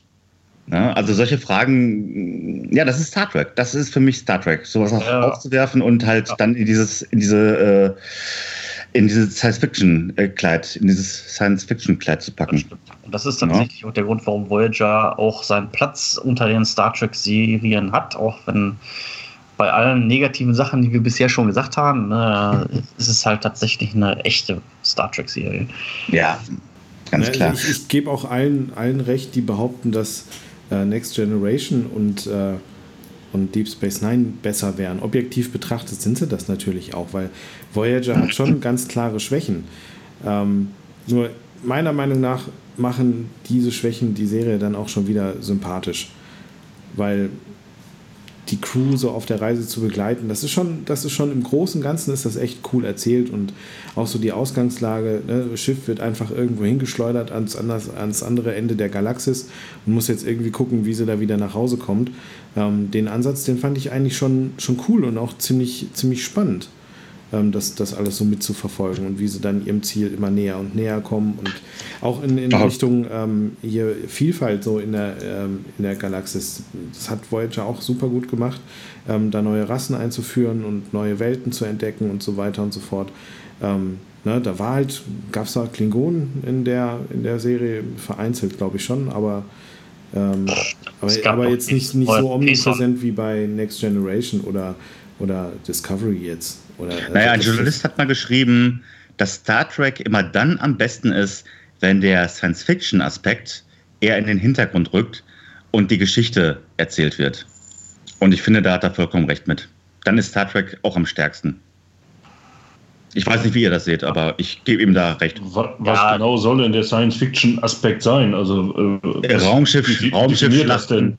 Laser oder was? Ja, ja, Raumschiffschlachten. sie, Im Endeffekt interessieren sich ja sehr wenige Leute für, oh, wir müssen die Polarität umkehren, weil äh, der Warp-Kern äh, hier die äh, Warp-Blase zusammenbricht und sowas. Also so eine Ja. ausgedachten technischen äh, Sachen, die für die das Star Trek berühmt ist, klar, gehört irgendwie dazu, aber das ist ja nicht das, weswegen die Leute das gucken, oder? Also kann ich mir jetzt Also, nicht also um das Roman kurz noch auseinander zu klamüsern, also wenn wirklich, egal jetzt, äh, mit Science Fiction meine ich jetzt wirklich diesen ganzen Tech-Kram.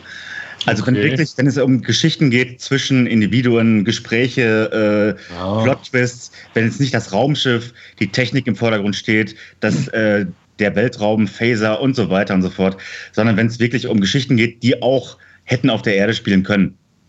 Nur mit Ja, wobei viel ich, ich finde, da sind auch sehr, sehr gute Tech-Folgen bei. Also ich, ich war eigentlich immer ein Fan davon und mir würden da schon auch auf Anhieb ein paar einfallen, die echt richtig gut waren. Ja. Ähm, ich, bei bei ähm, Deep Space Nine zum Beispiel sind sie in einer Folge auf quasi eine andere Station geflogen. Nee, Moment. Nee, nee, Entschuldigung, jetzt vertue ich mich gerade. Nee, nee, ich meinte ähm, die zum Beispiel, wo sie auf Deep Space Nine versehentlich irgendwie so ein Protokoll aktivieren, äh, wo sich quasi am Ende alles gegen sie richtet, die ganze Station. Ah ja, stimmt, richtig. Hm. Kenn ich, ja. Äh, was, was quasi der, der Gul Dukat, also der ehemalige Kommandeur der, der Station, eingerichtet hat. Und ähm, das fand ich auf jeden Fall super geil, wo aus jedem äh, äh, Nahrungsreplikator dann irgendwie ein Phaser kommt, der automatisch auf die schießt, äh, keine Türen gehen mehr auf und die ganze Station macht sie quasi fertig. Ja, sowas ist natürlich auch cool, klar, sicher. Wo, wo nur Gul Dukat lang äh, durch die Station laufen kann und mega geiler Plot-Twist am Ende, wo dann Gul Dukat sich auch nicht mehr runterbeamen kann, weil sein Vorgesetzter wiederum dann gesagt hat, oh, du hast die Station nicht mehr unter Kontrolle. Achso, ja, Jetzt, jetzt bist du aber auch raus, mein Freundchen. Übrigens auch ein sehr, sehr geiler Charakter, muss man auch mal erwähnen. Ne? Was, Dukat. ich, was ich an der Stelle ganz interessant finde, ist, ist die Bewertung. Ähm, weil gerade so, was Tech-Kram angeht, finde ich, das spielt Discovery ganz weit oben mit. Mit dem, mit dem Schimmelpilz-Netzwerk oder was auch immer das da ist. Und generell, Ey, da was die, was mir, die erst mal gehört kann. Und hier, also so viel, so viel Rumgenörde gab es gefühlt bei den anderen Serien nicht. Also das finde ich ist dieses Pilznetzwerk ja jetzt schon. also, Also, oder ist das jetzt oder, oder ist das eine falsche Wahrnehmung? Ähm, Also ich weil- dachte mir, wenn als ich, ich wenn ich jetzt so nach dem dachte ich mir- gehen würde, dann Ich sag mal äh, so, und die ich sag Serien mal so. einordne von, von ganz viel Tech bis ganz wenig, dann würde ich Discovery schon echt an erster Stelle sehen. würde ich Ich tatsächlich. dachte, ich dachte mir, so, was haben die so, so sehr standen die Raumschiffe in den anderen anderen Serien nicht im Vordergrund. Ja, aber es ist ja so, ähm, bei den alten Star Trek-Serien hattest, hattest du halt einen Warp-Antrieb. Und es gibt diese Theorie, dass dieser Warp-Antrieb halt theoretisch machbar wäre. Es wird natürlich praktisch niemals einer so ein Ding bauen, aber es, ist Theorie, es gibt diese Theorie, dass das Ding theoretisch funktionieren könnte. Aber ein Myzel-Netzwerk, durch das man so durchreisen kann, das ist ja vollkommen abseits jeglicher wissenschaftlichen, also außer ich bin da falsch informiert, aber das ist ja reine Fantasy. Nein, das gibt es, Thomas, das gibt es. Ja, ja, also das ist ja reine Fantasy. Und deswegen äh, würde ich jetzt tatsächlich sagen, dass Discovery zum Thema Science Fiction da tatsächlich eher, eher ganz hinten ist, anstatt ganz vorne. Ja gut, wenn es so, wenn wenn es so genau nimmst, aber letztendlich ist es ein Antrieb in dem Schiff. Und welches, bei welchem anderen Schiff ging es um eine spezielle technische Eigenschaft so explizit und so häufig in den einzelnen Folgen wie bei Discovery? Jetzt Ich mal glaub, unabhängig davon, ob das jetzt realistische Technik ist oder nicht. Ich glaube noch immer, dass die gekifft haben, als sie sich das ausgedacht haben. Ja. Mit dem Pilzmyzel, mit dem Myzel-Netzwerk heißt das ja, und dann haben die einen schwarzen Alarm da und so, ne? Ja, Ja, witzigerweise. das ist interessant, aber es ist okay. ja ein Gerichtsverfahren gegen äh, Discovery, weil Ja, die stimmt, hab ich das auch gelesen. geklaut haben, ne? Aus, Ja, von einem ja. Spiel namens Tardigrades. Und lustigerweise spielt ja der Tardigrad äh, bei dieser Bezirgeschichte auch eine nicht unwesentliche Rolle. Also Was da dran ist, ich weiß Wesen, es nicht. Ne? Das ist dieses klumpige Wesen, glaube ich, ne? Ja, oder? dieses Bärentierchen heißen die, glaube ich, auf Deutsch. Ja. Ja, sollen sich die Anwälte damit beschäftigen. Beziehungsweise Richtig. Ja, und dann nimmt man doch den ganzen Plot mit, äh, wie heißt die Rothaarige? Es fällt mir der Name nicht ein. Nicht Kelly. Tilly. Tilly. Tilly, ja. Ja, Tilly ist, da geht es ja auch nur darum, irgendwas entwickelt sie, irgendwas macht sie, irgendwas tut sie. Ähm, klar kriegst du auch Charakterentwicklung mit, aber das ist noch so ein Ding, wo ich mir denke, okay, da ist viel mit Technik und deren, äh, der, der Wissenschaftsoffizier, der, der Blonde, wie heißt der? Mein Gott, ich bin so schlecht mit Namen. Weiß ich auch tatsächlich gerade nicht.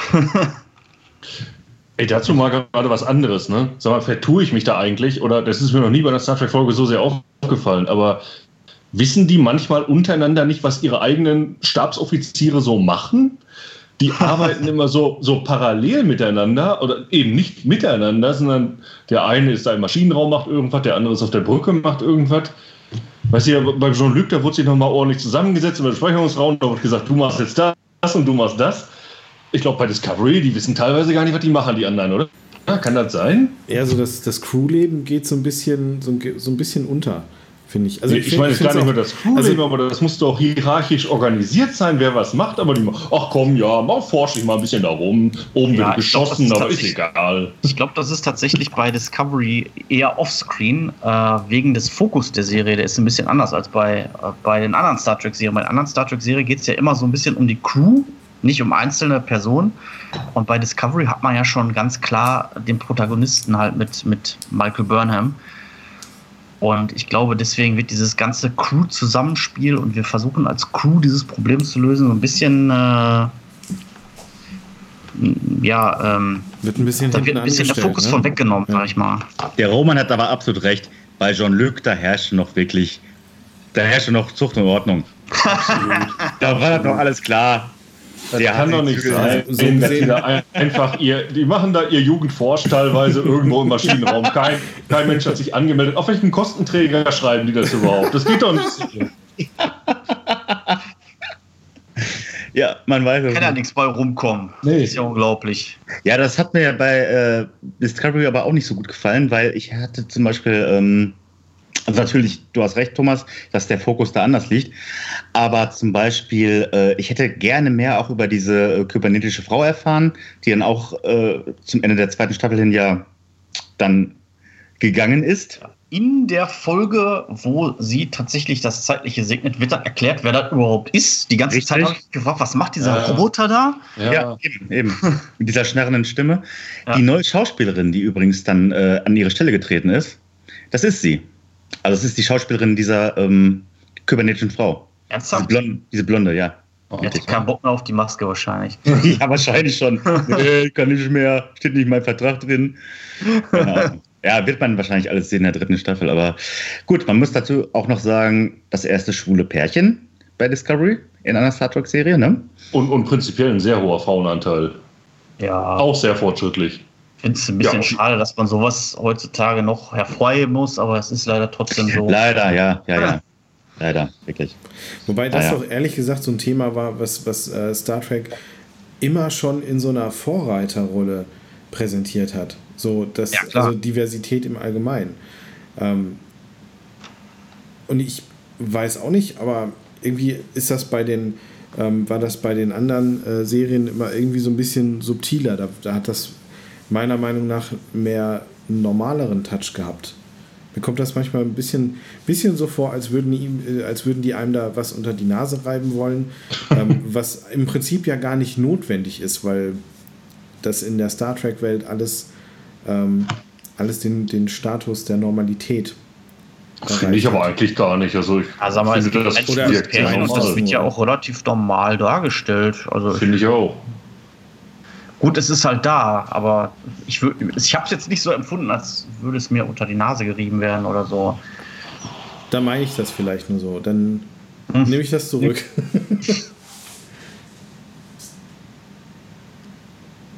ja, Discovery. Ja, was kommt in der nächsten hm. Staffel? Was wünscht ihr euch? Ja, die sind jetzt erstmal Beta, die sind ja erstmal im Beta-Quadranten und wie gesagt, wie wir es schon ein paar Mal angesprochen hatten, da hat äh, es jetzt das Potenzial, dass sich die Serie komplett von allem lösen kann und vielleicht ganz, ganz neue fancy Ideen auf ein, aufs Tableau bringen kann. Also da geht jetzt quasi für Drehbuchschreiber meiner Meinung nach alles quasi. Die sind jetzt nicht mehr an Konventionen des, der Föderation gebunden irgendwie. Aber mal schauen, wo die Reise hingeht. Also ich bin sehr gespannt. Also ich bin mir halt ziemlich sicher, es wird auch wieder, äh, es wird auch wieder einen äh, folgenübergreifenden Plot geben. Aber wovon der jetzt nur handelt, das bleibt abzuwarten. Also ich lasse mich da gerne überraschen. Vielleicht tauchen ja die Brühen auf oder so. Vielleicht reaktivieren sie die da nochmal. Keine Ahnung. Ja, sofern, ja. Ah, ich bin doch, zuversichtlich, dass sie, da, dass sie da eine coole Story äh, zusammengedengelt kriegen. In, in Voyager wird auch mal angedeutet, dass die Borg auch im Beta-Quadranten übrigens sind mit ihren Schiffen. Vielleicht gibt es da auch noch äh, so einen Plot-Twist. Es gibt da aber ein Zeitparadox. Wieso? Ja, aber es gibt auch alleine innerhalb der. Äh, achso, Entschuldigung, wollte euch nicht abwürgen. Nee, nee, kein Problem. Nee, Thomas, aber was wolltest du sagen, warum Zeitparadox?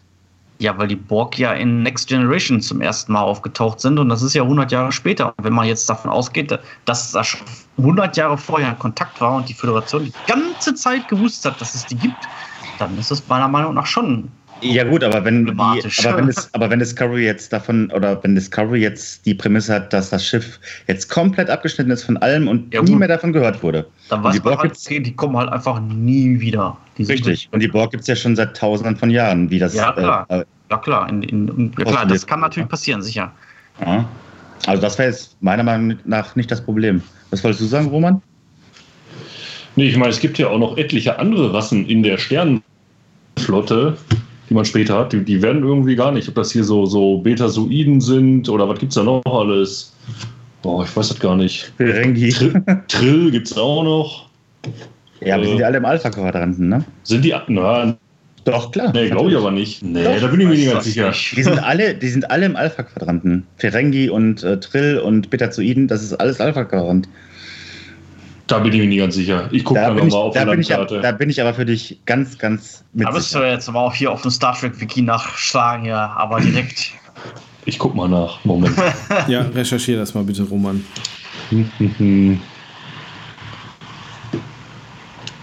ich soll euch doch sage, Mensch. Vertraut mir doch. Glaube dir. Vertrauen ist gut, Kontrolle ist besser. Ach, hör bloß auf, ey. Naja, jedenfalls, wir waren auch schon bei den Filmen, die das Thema ja. hatten ein bisschen angeschnitten. Wir haben gesagt, also, dass wir Teil 4 und Teil 8 äh, quasi jetzt hier mit unserem vier Fünftel der Helden ohne Anstand sehr gut finden. Aber da gibt es natürlich noch mehr. Und zwar möchte ich erstmal anfangen mit dem, was nach ähm, Star Trek First Contact kam, beziehungsweise, nee, vielleicht erstmal Teil 7, und zwar, wo Captain Kirk und Captain Picard aufeinander trafen. Das fand ich auch sehr gut, den Film. Wirklich, ich finde ihn furchtbar. Warum? Weil er nicht gut ist. Das ist eine super ja. Antwort. ja, ich finde ihn. Weil er nicht gut ist. Punkt. Ich finde es scheiße ich erzählt. Gut. Ich, es ist jetzt aber auch schon zu lange her, dass ich da genauer mir Szenen rauspicken könnte. Aber er hat kein gutes äh, Gefühl hinterlassen, nachdem ich ihn gesehen habe. Also da ist, äh, er spielt ähm, Star Trek 8 auf jeden Fall ganz klar in einer anderen Liga. Ähm, diese, diese Zeitreise-Sache mit Kirk und Picard, das irgendwie ist das eine Scheiß-Story, ganz ehrlich. Ja, man muss schon sagen, dass es schon sehr gezwungen ist, diese ganze Geschichte. Also ich, ich hab, beim Gucken fand ich den Film auch gut, aber wenn man mal so drüber nachdenkt, dieses, wie hieß dieses nochmal, dieses, was auch immer, Zeitreisegedöns, wo die da reingehen. Galaktische Band oder wie das Ja, ja, genau. Der Nexus.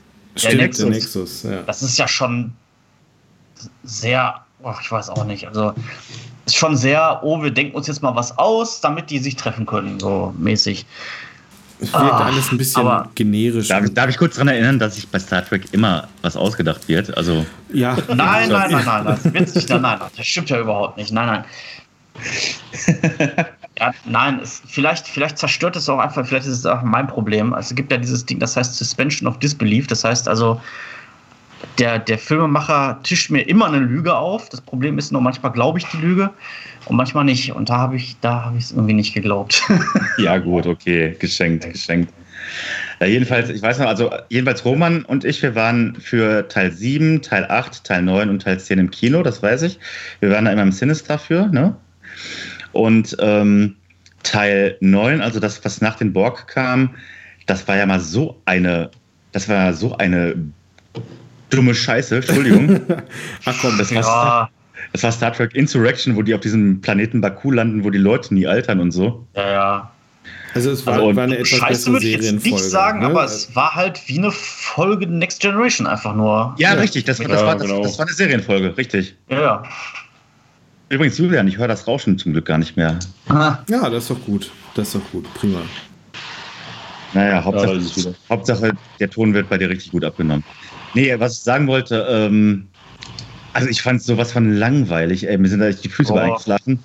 Wurde dann aber, wurde dann meiner Meinung nach noch unterboten von Teil Von 10. Nemesis.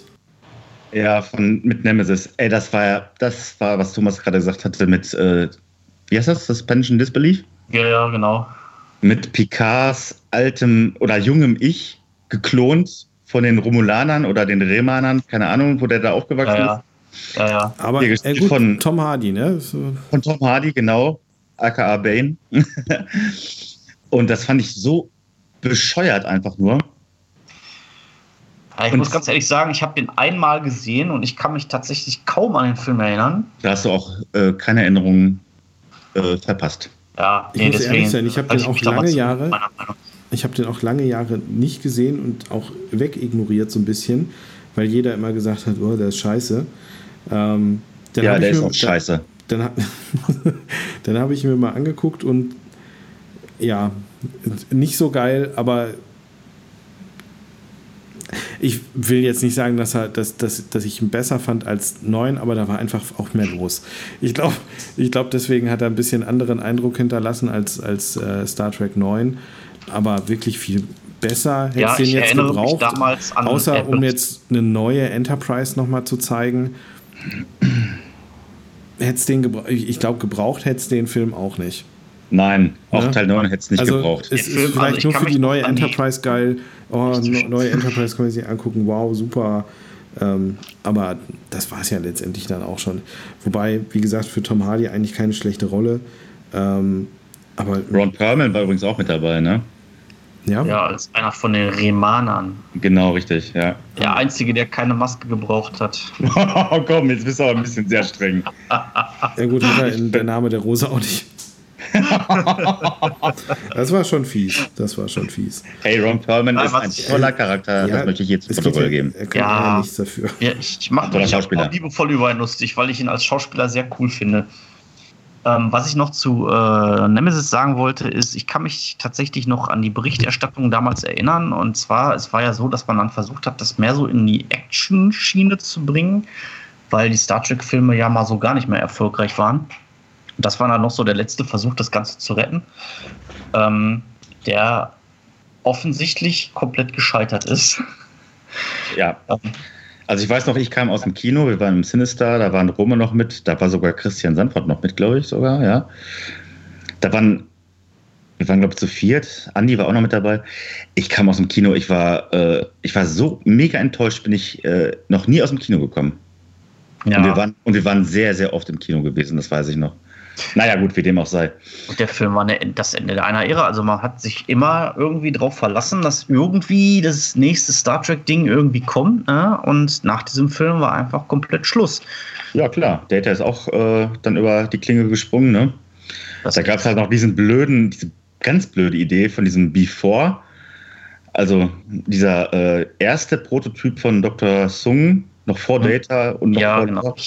Äh, Und dann wird, dann wird Lore auch noch nicht mehr erwähnt aus äh, äh, The Next Generation, also Ja, Data's Zwilling, wird nicht mal erwähnt, sondern gibt es diesen bescheuerten Before irgendwie, der äh, gar nichts drauf hat und wo Datas ähm, ja, Speichereinheiten dann halt auf ihn übertragen werden, so bla. Aber gut, Data wird es nicht mehr geben. Brent Spiner hat auch gesagt, äh, er fühlt sich, er fühlte sich damals schon zu alt, um diesen ewig jungen Androiden zu spielen. Deswegen verstehe ich auch nicht, warum die da, da diese Hintertür noch irgendwie eingebaut haben. Naja, gut. Fans. Kann man dann als kann man in zehn Jahren kann man das dann als Computer, als Deepfake irgendwie nochmal nach, noch mal Alter, diese Deepfake, diese Deepfake-Geschichte, die macht mir richtig, richtig. ich, ich bin so verblüfft gewesen. Ich habe jetzt mir einige Clips angeschaut. Ja, du hast recht, Da, Thomas, ganz da genau. habe ich jetzt hatte letztens erst auch was Neues gesehen. Ähm, du kannst jetzt äh, eine KI mit, mit Video- und Tonaufnahme äh, füttern und äh, äh, am Transkript im Prinzip Wörter austauschen. oder Personen Sachen in den Mund legen, die sie so nie gesagt haben. Ja, das und, ist und total krass. es sieht auf dem, du, du erkennst keinen Unterschied auf dem Video. Habt ihr, habt ihr äh, kurz off topic habt ihr das Video gesehen? Ähm, Sylvester Stallone ist eigentlich der Terminator in Terminator 2, wo er in die Bar kommt und so weiter. Nee. Da haben die mit Deepfake halt Sylvester Stallones Gesicht mit äh, dem von Arnold Schwarzenegger ersetzt und das sieht ziemlich Krass. geil aus. Ja. Und du denkst wirklich, das ist der junge Sylvester Stallone, der eigentlich den Terminator gespielt hat. Boah, Deep, boah, Deepfake, das wird noch ein richtig krasses Thema werden. Ey, da bin ich. Ich weiß nicht, ob ich das mit Sorge betrachten soll oder. Ja, Ja, Sollte Oder? man, ja. Bin ich auch der Meinung. alter Schwede, ich war geplättet, wirklich. Das ist echt krass. Das ist übel. Wie sind wir jetzt auf Deepfakes gekommen? Ach ja, genau, äh, wegen, äh, wegen Nemesis. Ja. Mhm, genau. Ja, also nach Nemesis gab es ja definitiv dann auch keine weiteren Star Trek-Filme mehr. So gar keine. Und damit kommen wir jetzt. Das ist eine wundervolle Überleitung, Thomas. Eine wundervolle Überleitung zu dem Reboot von J.J. Abrams. ja. Und da können wir jetzt dann auch über den Kanon sprechen und über diese, wie heißt die, die Kelvin-Timeline. Gut, okay, lassen wir es jetzt erstmal hinten an. Wir starten erstmal mit dem Reboot an sich. Ich muss vorausschicken, dass ich überhaupt kein Fan dieser Reihe bin. Ich finde die Filme nicht gut. Ich finde einzelne Szenen ziemlich gut. Ich finde, dass die Charaktere auch gut agieren, aber bin ich zu verbohrt? Ich weiß Ja. es nicht. Ich glaube, Also ich kann dazu sagen, ich finde äh, den ersten und den dritten Teil von diesem neuen Star Trek-Film eigentlich ganz gut. Ich habe einige Szenen richtig gefeiert, zum Beispiel wie Zulu dann da den Katana ausgefahren hat, ausgepackt hat in äh, neuen Star Trek. Den, das fand ich schon ziemlich lustig. Ähm, aber wenn ich das gucke, ist das für mich kein Star Trek. Richtig, ganz genau. ein bisschen viel Action und so, ne? Ja, ich guck's halt als einen lustigen, als einen unterhaltsamen Science-Fiction-Film, aber es ist für mich halt kein Star Trek. Oder wenn Das ich unterstreiche Simon ich Peck als Scotty sehe, das ist halt nicht Scotty für mich. Also das ist halt irgendein Typ, der halt auch Scotty heißt, aber es gibt da für mich keine Assoziation mit dem Star Trek, das ich, mit dem ich aufgewachsen bin und das ich kenne. Das, das schreibe ich genauso, wie du das gesagt hast, Thomas. Es, ist, es sind gute, es sind gute Science-Fiction-Filme. Es Mhm. ist für mich kein Track. Meint Ja, ihr, es aber wäre es vielleicht besser gewesen, was komplett Neues zu machen, anstatt äh, die Enterprise mit Kirk und Spock wieder zu reanimieren? Ja, man hätte zum Beispiel äh, Also, The ne, Next, mal- mal- Next Generation noch Ja, mal genau. 100 Jahre später machen können und dann hätte man, äh, da hätte man ein komplett freies Feld gehabt für alles, was man sich hätte ausdenken können. Man hätte eine Erklärung gehabt, warum die Technik halt ähm, dann so viel besser aussieht, weil das Produktionsdesign halt moderner ist und so weiter. Also das wäre eigentlich die ideale Lösung gewesen. Der einzige Nachteil ist, man hätte sich dann halt nicht auf Captain Kirk und so Aber berufen da können. kommt, ja, da kommt ja dann noch dann wieder dieser ganze rechte Fickfuck äh, mit rein, ähm, mit dem Ja, wir Ja, da das zu gleich, da kämpfen kommen wir hatten. gleich Ne? noch zu. Da kommen wir gleich noch zu. Aber äh, wie gesagt, Roman, was denkst du? Ja, ähnlich. Also ich, wir hatten uns ja schon mal häufiger darüber unterhalten. Ähm, Ja. Ich habe die eigentlich auch von vornherein gut gefunden, die Filme, aber sehe das auch so. Das ist nicht mehr das, das Star Trek äh, von vorher. Gerade was wir vorhin besprochen hatten, dass da irgendwelche philosophischen Fragen immer aufgeworfen werden oder sowas. Da kann man ja sogar auch hier Teil, was ist das, äh, 9 oder sowas dann vorwerfen, dass das kein guter äh, Film ist, aber der hat zumindest da noch diese Star Trek-Ansätze, ne? Das Ja, stimmt. deswegen wäre ja auch eine sehr gute Serienfolge gewesen. Ja. Das ist das Hauptproblem, dass es sich anfühlt, als wäre es eine Doppelfolge gewesen und kein richtiger Kinofilm. Ja. Ne? Ich glaube, das ist das Hauptproblem dabei. Naja, wie, wie dem auch sei, natürlich handwerklich, da brauchen wir nicht drüber reden, das ist natürlich top. Ähm, was mir sehr gut gefallen hat, war, ähm, wie heißt er, ist das ähm, Chris Pine heißt der, ne? Der, ähm, Neue den- Kirk, ja. ja, genau. Und äh, Zachary Quinto, den ich nur aus Heroes davor kannte, als den Bösewicht äh, Sylar. Äh, ich finde, die beiden machen schon einen ziemlich guten Job. Und vor allen Dingen Zachary Quinto sieht ähm, Leonard Nimoy wirklich sehr, sehr ähnlich, ne? muss man Ja, auch mal das dazu haben sagen. sie schon sehr, sehr gut gecastet. Das haben sie sehr gut gecastet und äh, es gibt ein paar Szenen, muss ich auch zugestehen, wenn sich die beiden unterhalten, wo man wirklich auch denkt, das hätte auch so zwischen Leonard Nimoy und William Shatner stattfinden können. Ja, Das stimmt schon, aber es sind nur leider vereinzelt Szenen, das reicht mir nicht. nee, das ist ja in, allgemein bei den Filmen sind ja die Charaktermomente, sag ich mal, also in den alten Star Trek-Filmen hattest du ja ganze Sequenzen, die nur davon gehandelt haben, wie zwei Charaktere miteinander sprechen. Richtig. Und da hast du halt, in den neuen Filmen hast du halt mal so einen kurzen Austausch. So, er sagt einen Satz, der andere sagt einen Satz zurück. Das ist dann alles. Es geht ja immer nur um das Spektakel. Richtig, aber diese Sätze sind dann trotzdem, muss man dann auch zugestehen, trotzdem aber gut gespielt, muss man Die sagen. sind dann gut gespielt und auf Ja. den Punkt. Das kann man sagen. Ja. Mhm. Nur, das Ganze ist halt ähm, die sogenannte Kelvin-Timeline. Ja. Und das müsstet ihr jetzt nochmal äh, erklären. Ich, äh, Julian, du am besten. Ähm, Spock hat auch mit dieser roten Materie rumgespielt. Und dadurch, oder wollte den, wollte Remulus retten? So heißt auch der Planet, ne? Romulus. Romulus, Romul, nicht Remulus, Rem, Romulus. Oh Ähm, Gott, Julian. Ja, was? Oh Gott. Und Oh auf jeden Fall, Gott. das, das, ging, das ging schief und der, den Planeten hat es äh, hat's zerberstet. Dann ist, äh, hat es den Spock doch dann in die Vergangenheit geschleudert und der äh, Nero ist hinterher. Genau. Und Und hat dann das Schiff von Kirks Papa kaputt gemacht. Von Cox Papa. Ja, So, so eine Sau. ja der Fiesling. Wie, wie, wie kommt er da drauf? Und dadurch, Mann. durch diese Aktion, haben sie im Prinzip eine neue alternative Zeitlinie erschaffen. Weil dieses Ereignis ja in der, in der Kanon-Timeline oder in der Prime-Timeline nicht stattfand. Ja. Das war so deren, deren Ausgangspunkt. Ähm, deswegen, da gibt es ja auch, ähm, man spricht ja vom Kanon, dann einmal von der Prime-Timeline, in der dieses Ereignis dann abgeleitet wird. Und dann die Kelvin-Timeline, in der dann tatsächlich die Filme spielen. Wo ist denn jetzt der Unterschied zwischen, der, zwischen dem Kanon und der Primetime? Äh, Die Der Primetime Kanon, also der Kanon sind im Prinzip alle Serien, die alten, inklusive, inklusive der Filme. Ja. bis, äh, bis halt eben bis zu den neuen. Das, das wird als Kanon betrachtet. Und die Prime-Timeline, da haben sie sich den Kanon als Grundlage genommen und dieses Ereignis noch mit dazu gedichtet. Dadurch verschiebt sich auch die ganze Zeitachse ein bisschen, weil die Enterprise in der Ja. Prime-Timeline äh, früher fertig ist und durch diese Ereignisse, die da stattfinden, ähm, brauchen sie mehr äh, oder, oder sammeln sie mehr technische Informationen aus der Zukunft und bauen dadurch auch größere Schiffe und, und so haben sie das erklärt. Zumindest ähm, habe ich das mal in einem Video auf, auf YouTube so aufgeschnappt. Da wurde das ja, die erklärt, Videos, halt, warum die, das. Video haben wir alle gesehen, ja, ja, ich weiß. Weil es ist, äh, ist ja auch ein anderes Jahr, in dem die Enterprise mit dem neuen Kirk ähm, da loslegt, als äh, die Filme spielen. Aber das ist dann schon die Kelvin-Timeline und nicht die Prime-Timeline. Ja, ja, genau. Genau, weil du gerade Prime sagtest. Ja, also das hat mit dem technologischen Fortschritt zu tun, ähm, der da aufgrund dieser Ereignisse stattgefunden hat. Deswegen, Und Kelvin Timeline heißt es nochmal deswegen, weil keine Ahnung. irgendein Produzent, glaube ich, ne? Weil die, so. nein, nein, weil das Schiff, äh, das das Ganze ausgelöst hat, war die Kelvin, Ach, auf die der halt Kelvin. Ah. Drauf war. Ja, ich kann da jetzt leider nicht so sehr mitreden, das muss ich jetzt äh, zugestehen, aber gut. Also im Also Prinzip so gab es ein Ereignis, das die Prime, das den Kanon quasi in zwei Timelines aufgeteilt hat, in die Prime-Timeline und die Kelvin-Timeline.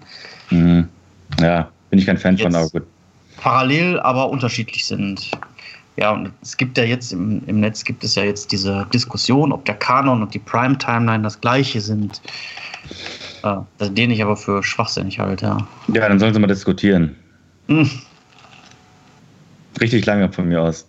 Das ist mir, ja, ist mir, ist mir echt scheißegal, ey, wirklich. Also, ich kann nur sagen, was ich mag, was ich nicht mag. Schon, es, es geht halt hauptsächlich darum, dass Discovery in der sogenannten Prime-Timeline spielt und es gibt halt jetzt Sachen, die sagen, äh, Leute, die sagen, okay, die Prime-Timeline wurde halt von CBS erfunden. Da kommen wir jetzt nämlich zum, zum, äh, zu des Pudels Kern, weil das sind jetzt nämlich auch die rechte Aufteilung. Und ähm, Ah. Star Trek Discovery spielt oder ist von CBS, Genau, ja. Richtig? Ja, Wie auch die, äh, wie der sogenannte Kanon auch. Und die anderen sind halt von Bad Robot und äh, so. Wie war das noch? Paramount. Ach, Paramount, Par- Paramount ja, und Bad das Robot. gefehlt. Ja, ich, nicht, dass wir jetzt was, was äh, Falsches erzählen. die Filme aber, werden von Paramount gemacht und die Serie ja, ja, das ist schon klar. gemacht. Das ist äh, ein schönes Nur- echte Gepflicht. Ja, nur die, nur wie gesagt, die äh, sogenannten äh, Timelines verteilen sich rechtmäßig halt auf verschiedene äh, Studios. Ja, ja, genau. Ja. Und das finde ich halt ein, wie Julian auch schon sagte, eine rechte Hickhack ich glaube, auf den hat, äh, auf den haben Fans überhaupt keinen Bock. Das interessiert ja. die auch einen Scheißdreck im, Ende im Endeffekt. Und was ich so lachhaft finde, ist halt, ich habe das Video auch gesehen, das werde ich auch in der Infobox verlinken, jetzt für alle YouTube-Zuschauer. Ähm, diese 25% Abweichungsklausel, die, die, ich sowas von lachhaft finde. Ich habe wirklich, ich wusste nicht, ob ich jetzt lachen oder äh, das Video ausmachen sollte. Das ist so ein Schrott einfach nur, ne? Wenn ja, das ist halt, Benjamin, macht mal doch mal bitte ein Porträt von mir oder zeichne mal ein Porträt von mir, aber bitte 25% anders. Ja. Wer bestimmt, was die 25% sind. Bart was ist das genau Haare. für eine Klausel? Kannst du das nochmal erklären? Das habe ich nicht ganz verstanden. Die 25%-Klausel sagt, äh, Thomas, verbessere mich bitte, wenn ich da jetzt komplett falsch liege. Es ist ah. halt so, dass wenn ähm, ein anderes Studio jetzt die Serie übernimmt und ähm, Elemente einer Serie übernimmt, zum Beispiel die Klingonen oder Raumschiffe, dann ist da die Klausel, dass äh, zum Beispiel Raumschiffe oder Klingonen oder andere Rassen, die müssen zu 25 Prozent anders designt sein als äh, vom ähm, Rechtegeber. Genau. Ja. Und jetzt kann man sich natürlich fragen, das ist doch sowas von subjektiv. Wie will man dann jetzt 25 Prozent äh, ähm, designerisch herstellen oder ja, man muss jetzt dazu natürlich sagen, das wurde jetzt in diesem Video so behauptet. Es behauptet, ist aber ja, ja, ja, klar. Keine ja. Tatsache. Also ich, es ist also nicht, äh, nicht gesichert, dass das tatsächlich so ist und ich bezweifle das auch sehr stark. Ja, ich, äh, ich kenne es aber auch von anderen äh, Franchises, dass es sowas gibt. Und äh, trotzdem äh, muss ich da den Kopf drüber schütteln. Das klingt ja. für mich auch sehr, sehr komisch. Entweder habe ich die Rechte oder ich habe sie nicht wie kann ich denn da irgendwas so äh, äh offensichtlich abkupfern und dann sagen, ich habe 25 Prozent, äh, das, das, hält auch vor keinem Gericht der Welt stand. Also, äh, ja, mit Abkupfern, hat das, mit Abkupfern hat das äh, ja nichts zu tun. Es würde vielleicht dann auch erklären, warum in Discovery die Klingonen halt wirklich so krass anders auch aussehen.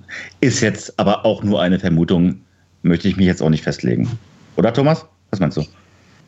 Vermuten kann man das ja. Also ich würde jetzt tatsächlich dagegen halten. Wahrscheinlich hat man äh, einfach nur äh, versucht, die neu zu designen. Und man sieht ja auch, dass da experimentiert wurde. Die haben in der ersten Staffel zum Beispiel keine Haare, in der zweiten haben sie dann Richtig. Haare. Ja, und es wurde ja. dann erklärt, dass sie sich dann die Haare scheren, wenn irgendwie Krieg ist oder so. Aber es ist für mich relativ offensichtlich, dass sie es halt versucht haben, das anders zu designen und dann gemerkt haben, okay, mit Haaren ist irgendwie doch besser und es dann angepasst haben. Wobei ich das Design ähm, der Klingonen in Discovery ziemlich geil fand. Ich fand es auch ziemlich geil. Der einzige Nachteil, den ich dabei sehe, ist, dass die Schauspieler, wenn sie diese Maske aufhaben, scheinbar nicht sprechen können, so richtig, weil die alle so sprechen, als hätten die Watte im Mund. Aber okay, gut, da müssten die ja mit klarkommen. kann, kann ja auch der Sprache geschuldet sein. Ne? Ja, das war ja das, was ja, ich ja. gesagt habe. Ich finde, die, die, Aussprache ist einfach total komisch. Also, die sprechen halt irgendwie alle total weit hinten im, im Mund irgendwie aus. Ich weiß auch nicht. Gut. Ja. ja, aber ich denke, das ist dann wirklich dem, äh, in Anführungsstrichen, ähm, korrekten Klingonisch geschuldet, dass das denen wirklich so aufoktroyiert wurde. Weil es gibt auch andere ähm, Darsteller von Aliens, die auch in noch schwereren Masken verständlich sprechen können.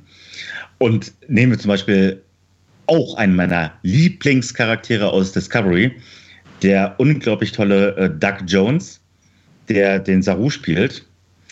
Und den kennt man ja ansonsten aus Hellboy als diesen, ähm, als diesen äh, Ape Sapien und auch aus dem Oscar-prämierten Film, ähm, oh bitte hilf mir auf die Sprünge jetzt, äh, The Shape of Water, mhm. wo er dieses Fischwesen auch spielt, also so einen ähnlichen Charakter.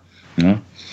Und äh, als Saru kann der auch fehlerfrei sprechen. Also da, daran, daran wird es nicht liegen. Ich denke, das ist dieser klingonischen, der Authentizität der klingonischen Sprache geschuldet. Aber es ist jetzt auch wieder nur eine Vermutung. Mhm. Oder was meinst du, Thomas? Nö, nö, nö, alles gut. Das werden wir schon geklärt kriegen. Ich kenne die Details von solchen Latexmasken nicht, deswegen. Äh ja, ich sag ja nur die Vergleiche, das andere Schauspieler auch gut. Ich suche äh, gleich mal Plug. dieses Video von der Wired raus und äh, dann verteile ich das hier gleich mal. Dass das auch nachher bei YouTube in der Videobeschreibung drin ist.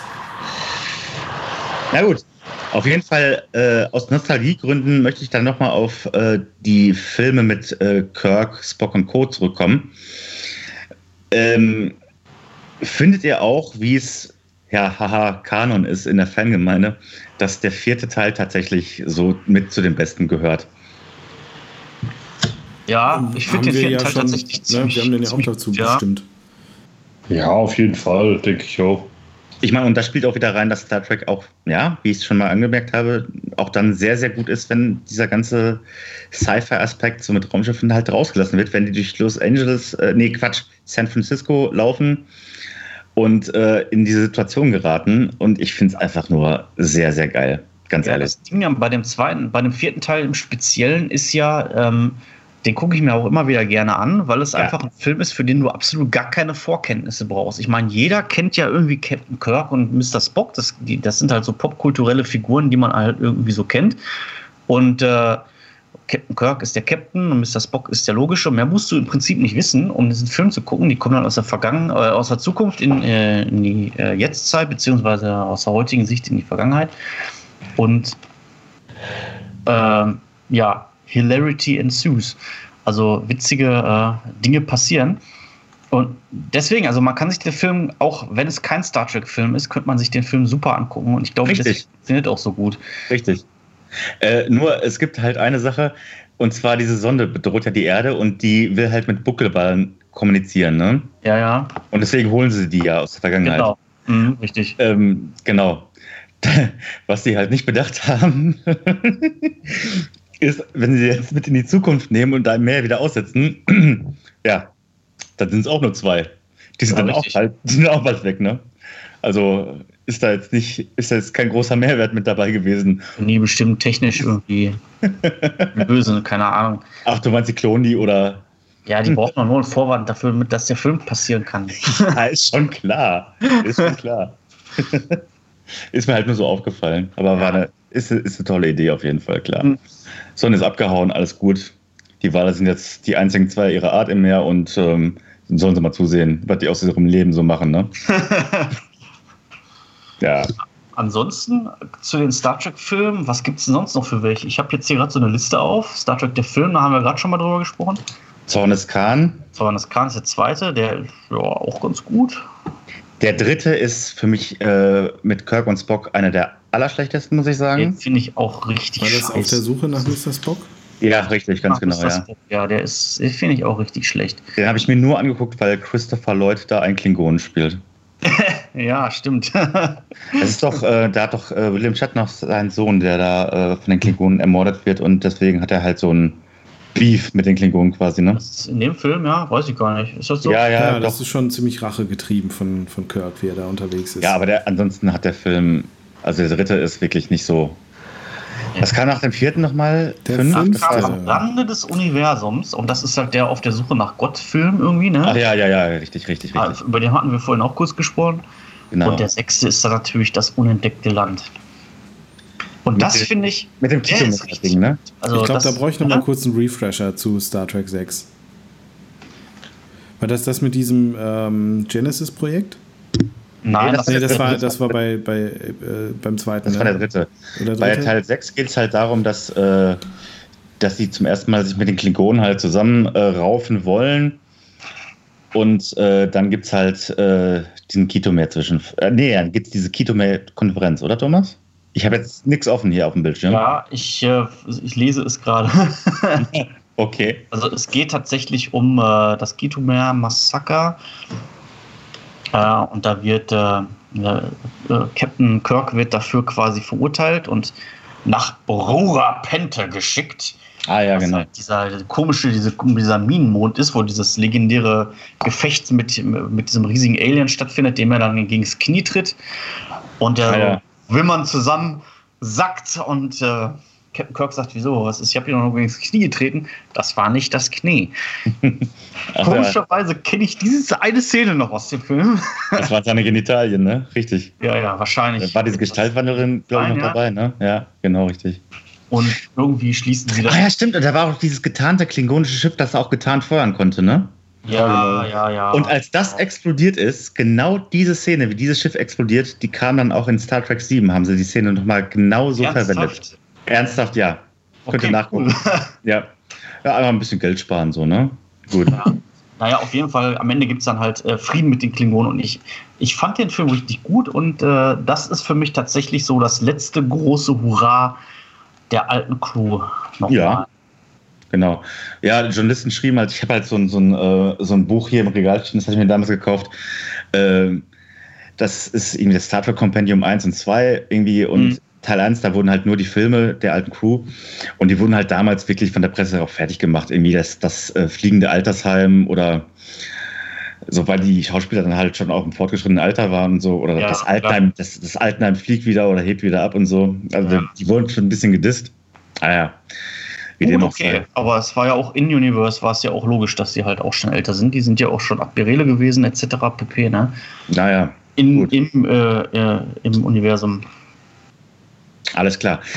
Liebe Leute, um das abzuschließen, möchte ich euch jetzt noch fragen. Ich freue mich tierisch drauf. Ich hoffe, ihr auch. Beziehungsweise habt ihr den Trailer schon gesehen? Und zwar geht es jetzt noch um Star Trek Picard. Ja, was ja, wissen wir bisher? Was wissen wir bisher? Äh, bisher wissen wir folgendes. Äh, man kann den Trailer sich anschauen, da wird halt nur der äh, Weingarten gezeigt, der Picard-Familie, den kennt man ja aus Star Trek. Picard.